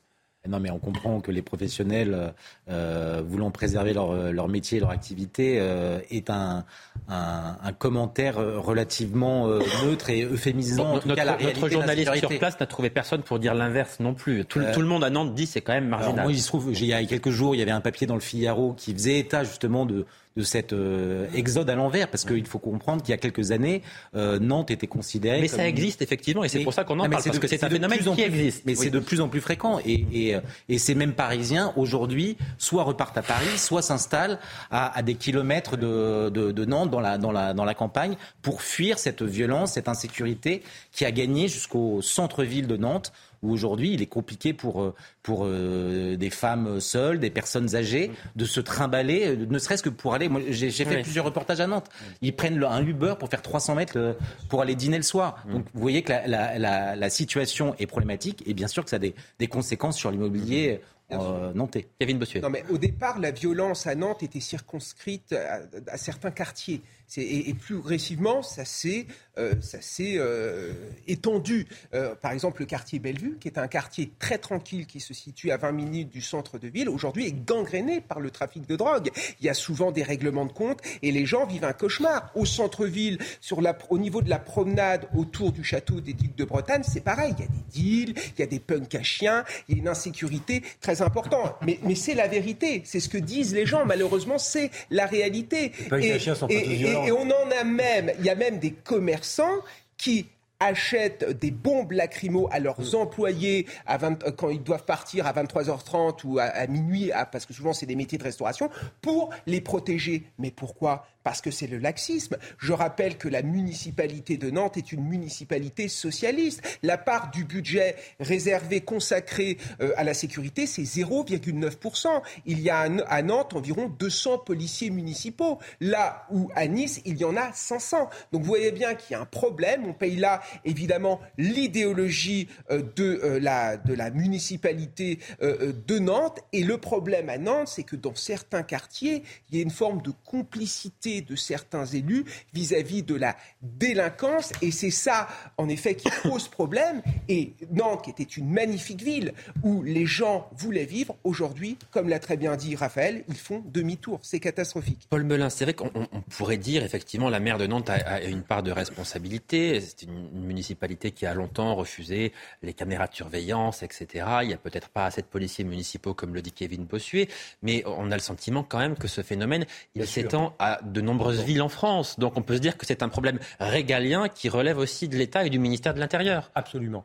C'était d'ailleurs la différence d'appréciation que j'avais avec l'analyse de Kevin, que je ne partage pas là-dessus. C'est qu'effectivement, que Mme Roland à Nantes, que M. Urmic à Bordeaux, l'écologie, que M. Doucet à Lyon aient une idéologie qui contestent même l'existence de l'insécurité ou de la violence dans ce pays, ça oui, effectivement, ils sont vraiment très éloignés des réalités. Maintenant, euh, j'aimerais tout de même rappeler que les mairies qui ont été gérées par la droite euh, n'ont pas échappé à ce même phénomène. Moi qui suis euh, d'origine bordelaise, j'ai vécu à Bordeaux plus de 20 ans, j'ai bien vu que Alain Juppé, qui était un maire de droite, a laissé filer la situation. L'insécurité est vraiment de droite, monsieur Je peux vous en citer d'autres, cher Kevin. Monsieur Godin à Marseille n'a rien fait pour que Marseille soit devenu ce que devenu Marseille aujourd'hui. Monsieur Moudin, qui à Toulouse, il n'est pas de gauche non plus. Par conséquent, il y a beaucoup de grandes villes qui subissent un phénomène qui est français. On en a suffisamment parlé euh, ce soir en évoquant de grands sujets très importants pour l'avenir de ce pays, à commencer par la décivilisation. La décivilisation, elle commence pas ou elle s'arrête pas aux portes d'une mairie euh, par rapport à l'étiquette politique de son maire. C'est quelque chose qui se diffuse à l'ensemble du pays, les mêmes causes produisant les mêmes effets. Et effectivement, on en revient à la question des pansements sur des jambes de bois. On peut mettre des polices municipales armées jusqu'aux dents des chiens policiers comme à Singapour, des caméras dans tous les sens et peut-être même des QR codes pour faire ses commissions ou des, des digicodes partout. De toute façon, euh, si vous voulez, c'était ce qu'expliquait euh, Debré dans ses livres sur l'éloge des frontières. Effectivement, tant qu'on a fait tomber les frontières au pourtour de la France et au pourtour de l'Europe, nous avons importé euh, eh bien, une culture de la violence qui eh bien, nous contraint à mettre des frontières au coin de la rue. C'est-à-dire, on met des frontières aux bornes d'un digicode, d'une autre rue les gens veulent se protéger les uns les autres. Les vendeurs d'alarmes n'ont jamais été aussi riches. Et je me désole de cette situation. Donc le, risque finalement, c'est une forme de ghettoisation à l'envers. C'est-à-dire la création, la création de quartiers où les personnes les plus riches ne vivraient qu'entre elles dans des quartiers ultra sécurisés. Comme en Amérique latine. Pourquoi? Parce que sur la question de la rénovation urbaine, on oblige euh, de reconstruire dans les zones où il n'y avait pas de logements très sociaux. Et elle est là la véritable injustice de la loi SRU qu'il faudra effectivement revoir de fond en comble. En réalité, aujourd'hui, il y a une véritable injustice pour les petits propriétaires. Parce que pour un petit propriétaire, si vous n'êtes pas aux normes, vous avez la collectivité publique, l'État qui sera toujours derrière votre dos pour vous émettre un arrêté et des obligations. Quand vous accueillez dans ces quartiers des locataires des locataires qui parfois sont délinquants et que vous leur offrez gratuitement ou quasi gratuitement au nom de la collectivité un logement social, il faut clairement se poser la question de l'équilibre entre les droits des locataires et les droits des propriétaires. Un locataire délinquant, c'est un locataire qui doit être expulsé immédiatement de son logement social. Il n'a plus rien à faire et il n'a pas, seulement des droits, il a d'abord et surtout des devoirs. Il est précisément 23h. Simon Guillain nous a rejoint. Bonsoir Simon. On fait tout de suite un point sur l'essentiel de l'actualité avec vous. Bonsoir Johan. 14 juillet sous très haute sécurité en France. 130 000 policiers et gendarmes seront mobilisés dans tout le pays. Le gouvernement craint bien sûr de nouvelles violences comme celle survenue après la mort du jeune Naël. La vente, le transport et l'utilisation d'engins pyrotechniques sont interdits, à l'exception bien sûr des professionnels. Toujours aucune trace de l'enfant disparu samedi dernier dans les Alpes de Haute-Provence. Les recherches sur le terrain n'ont malheureusement rien donné pour le moment. Elles reprendront dans les prochains jours avec un dispositif allégé. Toutes les hypothèses sont encore possibles à l'heure d'aujourd'hui. Et puis la colère et l'émotion dans la petite commune de Vieux-Condé dans le Nord après la mort de Philippe Matteau. Cet homme de 72 ans avait été passé à tabac dans la nuit de mercredi à jeudi après être sorti de chez lui, excédé par les nuisances sonores provoquées par un groupe de jeunes. Sur place, les habitants sont toujours sous choc. Et puis le sommet de Vilnius est un grand succès pour l'Ukraine qui se voit offrir euh, une place à part entière dans l'Alliance à une seule condition que la guerre soit finie. Et à l'occasion de ce deuxième et dernier jour, Volodymyr Zelensky a fait le déplacement, vous le voyez, en Ukraine. Merci beaucoup Simon. Rendez-vous dans une demi-heure pour cette fois un, journal euh, complet. On va revenir à présent sur ce qui s'est passé hier à, l'Assemblée euh, nationale. Hommage de Gérald Darmanin à l'ensemble des policiers morts dans l'exercice de leurs euh, fonctions et une partie, une grande partie, pour ne pas dire la totalité, des députés de la France insoumise, vous le voyez, qui ont refusé de se joindre à cet hommage en restant assis. Eh bien aujourd'hui, certains élus de la France insoumise ont, ont récidivé en quelque sorte cette fois au Conseil régional d'Île-de-France France lorsque Valérie Pécresse a demandé de se lever pour rendre hommage aux maires agressés, aux policiers et aux pompiers. Écoutez Valérie Pécresse. Ce matin, je vais vous demander de vous lever. De vous lever pour témoigner notre reconnaissance à tous les piliers de la République, à tous les remparts de l'intérêt général, nos maires, nos élus en premier lieu, nos policiers nationaux et municipaux, gendarmes et pompiers qui ont affronté les émeutiers et maîtrisé les incendies, nos responsables et bénévoles associatifs qui n'ont pas baissé les bras, nos agents municipaux assumant leur service, nos familles respectueuses des lois, tous les élus de la République, toutes ces femmes et tous ces hommes qui ont chevillé au corps l'intérêt général, tous ces citoyens qui ont permis de restaurer l'ordre, l'ordre sans lequel il n'y a pas de liberté, d'égalité et de fraternité. Je vous demande de vous lever et de leur faire une minute d'applaudissement.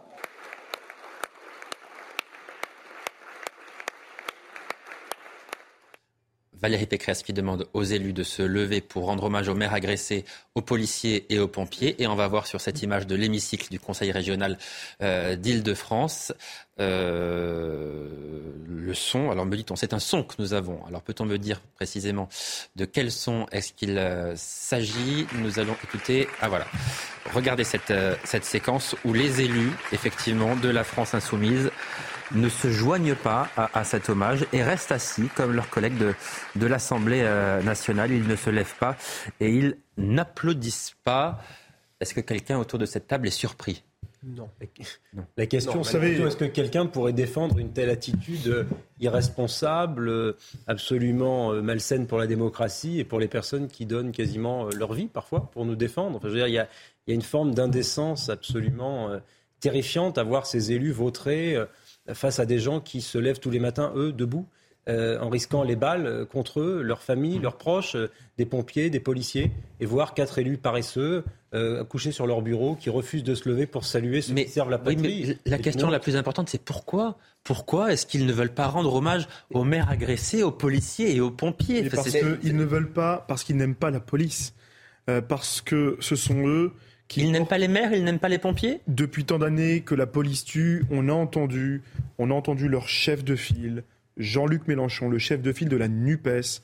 On a euh, vu depuis maintenant des années dans l'impunité la plus totale l'extrême gauche s'en prendre à nos policiers, mais aussi à nos maires. Vous savez, au Conseil régional Île-de-France siège euh, Monsieur Vincent Jeanbrun, le maire de La Île-et-Rose, qui a été lâchement lâchement agressé. On a tenté d'assassiner sa famille. Et c'est notamment à lui que Valérie Pécresse voulait rendre hommage, bien sûr. Dont Valérie Pécresse voulait rendre hommage. Des élus d'extrême gauche de la France insoumise qui ont refusé de se lever pour respecter l'uniforme, pour respecter ce temps républicain de recueillement, d'unité. Même ça, ils nous l'ont privé. Vous voyez, on comprend bien aujourd'hui que l'extrême gauche n'a pas d'intérêt à résoudre les problèmes. Ils veulent surfer sur les problèmes, ils veulent entretenir de la victimisation, ils veulent faire croire aux enfants des quartiers populaires, aux jeunes enfants d'immigrés, aux jeunes enfants français qui ne sont pas français. Ils ont tout intérêt à leur dire qu'ils ne sont pas français parce qu'ils veulent récupérer justement, euh, et ils croient pouvoir récupérer des... Et ils ont intérêt aussi à leur faire détester la police? Mais évidemment, c'est euh, Amine a raison, c'est de l'électoralisme et ça fonctionne. Quand vous voyez qu'en Seine-Saint-Denis, les 15 députés sont tous de la NUPES, ça vous fait quand même euh, réfléchir. Et je rejoins euh, sur ce que dit Amine. En fait, la France insoumise, disons, disons certains élus d'extrême gauche aiment les personnes d'origine immigrée quand elles sont victimes et quand elles sont dans la misère sociale. Parce que ces personnes, quand elles commencent à s'émanciper, à goûter au goût de l'effort et du mérite, à goûter à la méritocratie républicaine, évidemment qu'elles ne votent plus pour la France insoumise. Et je trouve que ces, élus du peuple qui refusent de se lever sont indignes sont indignes de porter l'écharpe tricolore. On est dans un moment qui devrait faire consensus, on devrait rendre hommage à nos policiers, ça me choque. Et dernier point, moi j'ai vu certaines personnes se revendiquant de l'extrême gauche au moment de la mort de Samuel Paty nous raconter que Samuel Paty l'avait un petit peu bien cherché, alors que le corps social était euh, derrière Samuel Paty pour pleurer sa mort. Voilà ce que c'est que l'extrême gauche. Pour moi, l'extrême gauche, c'est l'anti-France. Amaury Becot, vous vouliez apporter une précision? Oui, moi, ça me rappelle un peu Sainte-Soline, en fait. Euh, pareil, dans, ce cas de figure, là. L'extrême gauche n'avait pas euh, condamné les violences, les avait même légitimées. Et en fait, je pense que euh, cette extrême gauche-là est dans un, processus un peu révolutionnaire, estime que la fin justifie les moyens. Et donc là, il considère, j'essaie de mettre à leur place, que finalement les attaques contre les maires ou contre la police ou que sais-je, eh bien c'est au nom de causes de détresse sociale et donc que finalement ça se comprend et ça s'accepte et donc il ne faut pas s'insurger contre ces violences. Est-ce que c'est une stratégie entre guillemets de bordélisation du pays? En tout cas, c'est une stratégie qui est délétère et qui, je ne suis pas un fin expert de la combinaison politique euh, comme peuvent l'être certains journalistes politiques euh, comme vous, euh, cher Johan, mais j'ai tout de même, en tant que modeste Vous êtes excellent comme toujours. vous êtes gentil. non, mais j'ai tout de même le sentiment que cette stratégie politique de la France insoumise, qui est de souffler sur les braises, de communautariser le vote et d'essayer d'adresser à ses électeurs telle une clientèle, est quelque chose qui va faire pchit et qui va faire que, eh bien, auprès d'une immense majorité des Français, la France insoumise va décrocher. Euh, les derniers sondages le montrent d'ailleurs, la France insoumise décroche euh, là où les autres partis de gauche stagnent plutôt, voire baissent légèrement. Par conséquent, cette stratégie-là ne marche pas. Euh, un élément de comparaison internationale, j'ai vu en Belgique l'équivalent de la France insoumise se planter exactement comme ça, en voulant représenter les banlieues, en essayant de faire le jeu de l'islam politique dans leur discours, en essayant de faire le jeu des voyous, en, en démontrant une image tronquée des quartiers populaires et en faisant fi, effectivement, bien sûr, de l'immense majorité de gens qui vivent dans les quartiers populaires et qui aspirent à la tranquillité, eh bien, ce qui a fini pour ces partis-là homologues de la France insoumise, c'est qu'ils ont fini par se faire remplacer par des partis euh, qui, eux, représentent l'islam politique très clairement. Par conséquent, je ne prédis pas un très grand avenir à la France insoumise. Voilà ce qu'on pouvait dire sur cette séquence des élus de la France insoumise qui ont une nouvelle fois refusé de rendre hommage aux maires, aux policiers et, aux pompiers. J'ai l'impression qu'on parle de plus en plus souvent de la France insoumise pour ce genre de choses. On ne parle plus d'eux pour leurs propositions politiques, on parle d'eux soit pour leur dérapage, soit pour leurs outrances, soit pour euh, leur non-respect des valeurs républicaines. C'est, ça, ça, devient quand même quelque chose de complètement délirant et, problématique pour le débat politique lui-même, par ailleurs, parce que ça l'affecte profondément. Bon, bref. Voilà. Je suis d'accord. Et aujourd'hui, le cordon sanitaire n'est plus euh, autour du Rassemblement national, c'est devenu autour de la France. c'est de leur Alors, ils peuvent s'en prendre qu'à eux-mêmes. Amaury Bucco, on va parler avec vous à présent euh, du délit de faciès. Il y a un délit de faciès, a expliqué le maire écologiste de Grenoble ce matin sur RMC avant de pointer l'attitude de la police. Une nouvelle fois, euh, Amaury Bucco, cela fait maintenant des années que la police est accusée de, de délit de faciès. Le délit de faciès, au juste, c'est quoi? Ben en fait, on reproche à la police, si vous voulez, de faire des contrôles d'identité à la tête du client. Donc, en fait, les policiers euh, s'en prendraient euh, davantage, par exemple, aux personnes qui ne sont pas blanches pour les contrôler, et un honnête citoyen qui serait euh, de, couleur, qui serait d'origine africaine ou maghrébin, eh bien, il se ferait beaucoup plus contrôler. Alors, ça, bien sûr, cette pratique, c'est strictement illégal vis-à-vis des policiers. Alors, pourquoi ces accusations et sur quoi se fondent-elles alors, ces observations, ces, enfin, ces accusations se basent à la fois sur des observations, des études et j'allais dire des préjugés envers la police. Et souvent, hélas, ces études et ces observations ignorent à peu près totalement la réalité du terrain des policiers. Pour vous expliquer très clairement, il existe, je vais réduire mon propos, il existe deux types de contrôles. En gros, il y a une partie des contrôles qui découle d'une infraction. C'est-à-dire, vous avez une personne qui se fait agresser dans la rue, elle va rapidement voir les policiers et donner un signalement. Elle va dire aux policiers, très brièvement le profil de la personne, ce qu'elle a pu voir de cette personne. Ça va être par exemple euh, son sexe, son âge, euh, sa tenue vestimentaire, sa taille, la couleur de ses cheveux, la couleur de ses yeux, la couleur de sa peau. Euh, bref, tout ce qui peut permettre, si vous voulez, en un clin d'œil aux policiers de retrouver cette personne dans un périmètre. Dans ce cas, les policiers vont dans ce périmètre et forcément, ils vont contrôler ou chercher une personne qui ressemble à ce profil. Euh, et ça ne veut pas dire pour autant que c'est du contrôle au faciès, mais ils vont rechercher un profil déterminé. Je vous propose d'ailleurs d'écouter un policier qui travaille en région parisienne et qui nous parle euh, de ce cas de figure. On parle de contrôle au faciès parce qu'effectivement, euh, dans certains territoires, on a tendance à contrôler plus souvent des individus de type africain, de type nord-africain par exemple, aussi parce qu'ils sont beaucoup plus représentatifs sur ces territoires, c'est le cas de nombreuses banlieues, et aussi, il faut le reconnaître, parce que euh, ce sont euh, les victimes qui nous décrivent les auteurs d'infractions, il ne faut pas l'oublier. Et donc, euh, bah, quand on recherche un individu qui vient de, de commettre une agression et qui est décrit par la victime comme étant d'origine africaine ou nord-africaine, on ne va pas chercher, je veux dire, un autre type d'individu pour faire plaisir à la leader des droits de l'homme ou, ou à certaines associations de quartier. Alors ensuite, il existe un autre cas de contrôle euh, ça, c'est les, contrôles aléatoires ou spontanés. Alors souvent, euh, ce type de contrôle, par exemple, peut se faire euh, dans les gares, sur certains points de deal, avec une, on appelle ça, une réquisition du procureur qui permet aux policiers d'interpeller des gens. Alors là, dans ces cas-là, les policiers vont cibler certains profils susceptibles de commettre davantage d'infractions. Ça peut être par exemple pour l'usage de stupéfiants, les vols, les agressions ou l'infraction à la législation sur les étrangers. Et là, les policiers font ce qu'on appelle du profilage et donc ils ciblent des personnes qu'ils savent très largement susceptibles de commettre ces infractions. Par exemple, si vous voulez, euh, dans un quartier, vous savez qu'il y a du racket et que vous allez faire des contrôles, a priori, vous allez plutôt contrôler des jeunes en bande qui sont âgés de 15 à 25 ans, euh, qui sont en, en, groupe et qui ont des tenues vestimentaires, j'allais dire des, des joggings. En général, pour les policiers, c'est plutôt ces personnes qui vont, euh, qui vont cibler forcément parce qu'ils sont surreprésentés dans ce type de délinquance. À l'inverse, forcément, on sait que, par exemple, les femmes âgées euh, ne commettent pas de fait de délinquance, donc vous n'allez pas contrôler cette petite grand-mère de 75 ans qui se balade avec son caddie et qui revient du, supermarché. Ça paraît évident. Et là, je voudrais encore vous faire écouter le témoignage d'un policier qui explique très bien cela. Finalement, ce sont des critères sociologiques euh, qui expliquent ces contrôles, la manière dont on cible, et non pas des critères exclusivement euh, raciaux ou ethniques comme on le prétend parfois.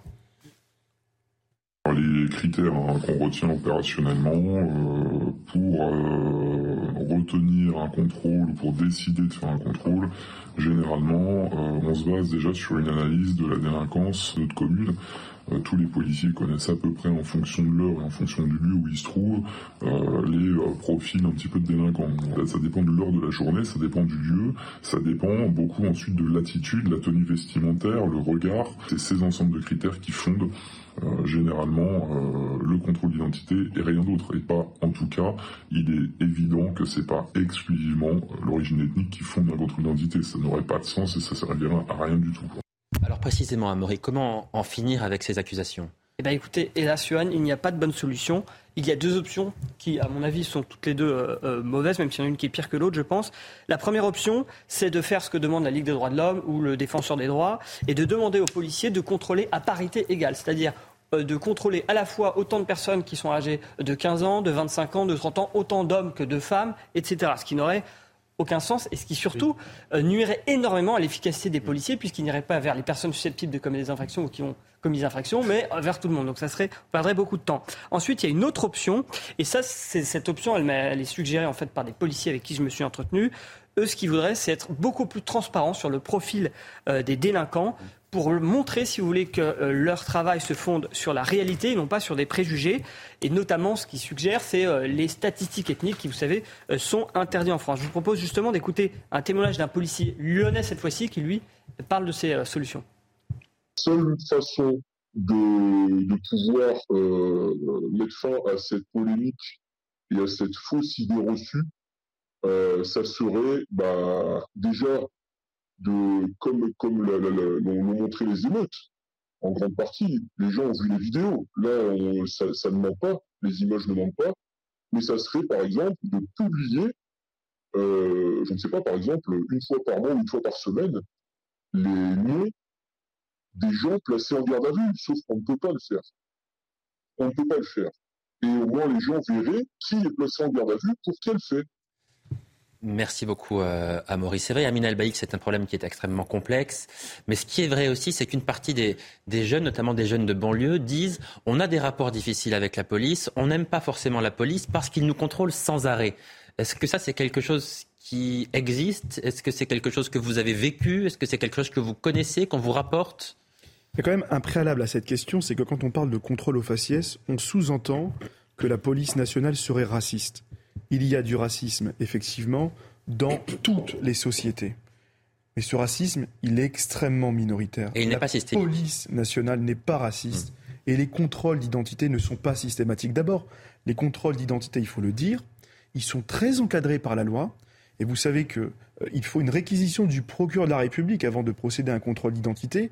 Et d'ailleurs, aucun jeune qui a fait l'objet d'un contrôle d'identité sans réquisition préalable du procureur de la République n'a été puni ou condamné. N'importe quel policier dans la rue peut vous demander de vous présenter vos, papiers d'identité. Ceux qui se plaignent, ceux qui se plaignent, ce sont les mêmes qui sont contrôlés tous les jours parce qu'ils n'ont rien d'autre à faire en réalité que par leur comportement de provoquer la police. C'est qui qui se plaint? C'est pas euh, comme on l'entend, euh, des maghrébins, des blacks. Mais arrêtez avec tout ça. Moi, personnellement, je suis bah, effectivement euh, un jeune enfant d'immigrés, mais je suis d'abord et avant tout français. J'ai jamais fait l'objet d'un contrôle d'identité parce que je me suis correctement habillé, parce que j'ai toujours respecté le policier, parce que je reconnais par mon comportement la supériorité de l'autorité du policier. Voilà. Et quand, par votre comportement, votre habitude, votre façon de vous habiller, votre façon de vous comporter, votre façon dont vous, la façon dont vous répondez, pas seulement aux policiers, mais aussi à vos parents, euh, eh ben, il est évident que derrière, vous, vous, êtes contrôlé. très rapidement, très rapidement, d'un mot, je pense que, et je rejoins ce qui a été dit et, et l'analyse aussi d'Amaury, cette histoire de contrôle aux faciès, est un vieux serpent de mer qui a été notamment introduit dans le débat public par la gauche américaine, qui transpose ces réalités sur les nôtres et qui voudrait faire croire par ce faux débat que la France serait une sorte de pays de ségrégation raciale dans lequel, euh, vous savez, c'est l'histoire de l'autobus, etc., pour les uns et pour les autres. Ce qui est une, voilà, tout, tout ça sont des fadaises. Effectivement, il n'y a pas plus de racisme dans la police qu'ailleurs. Et l'idée selon laquelle on contrôlerait aux faciès pour des raisons raciales, etc., c'est effectivement euh, un, instrument euh, idéologique et politique au service des théories euh, décolonialistes et autres qui expliquent qu'il y a un racisme systémique en France. Kevin Bossuet. Je suis parfaitement d'accord. Et ça montre le lien qui existe entre les jeunes des quartiers et la police. Moi, j'ai des élèves qui me disent Mais monsieur, la, la police me contrôle, euh, enfin, me contrôle tout le temps, contrôle en fonction du faciès. Et, je leur demande Mais est-ce que tu as déjà été contrôlé? La réponse est non.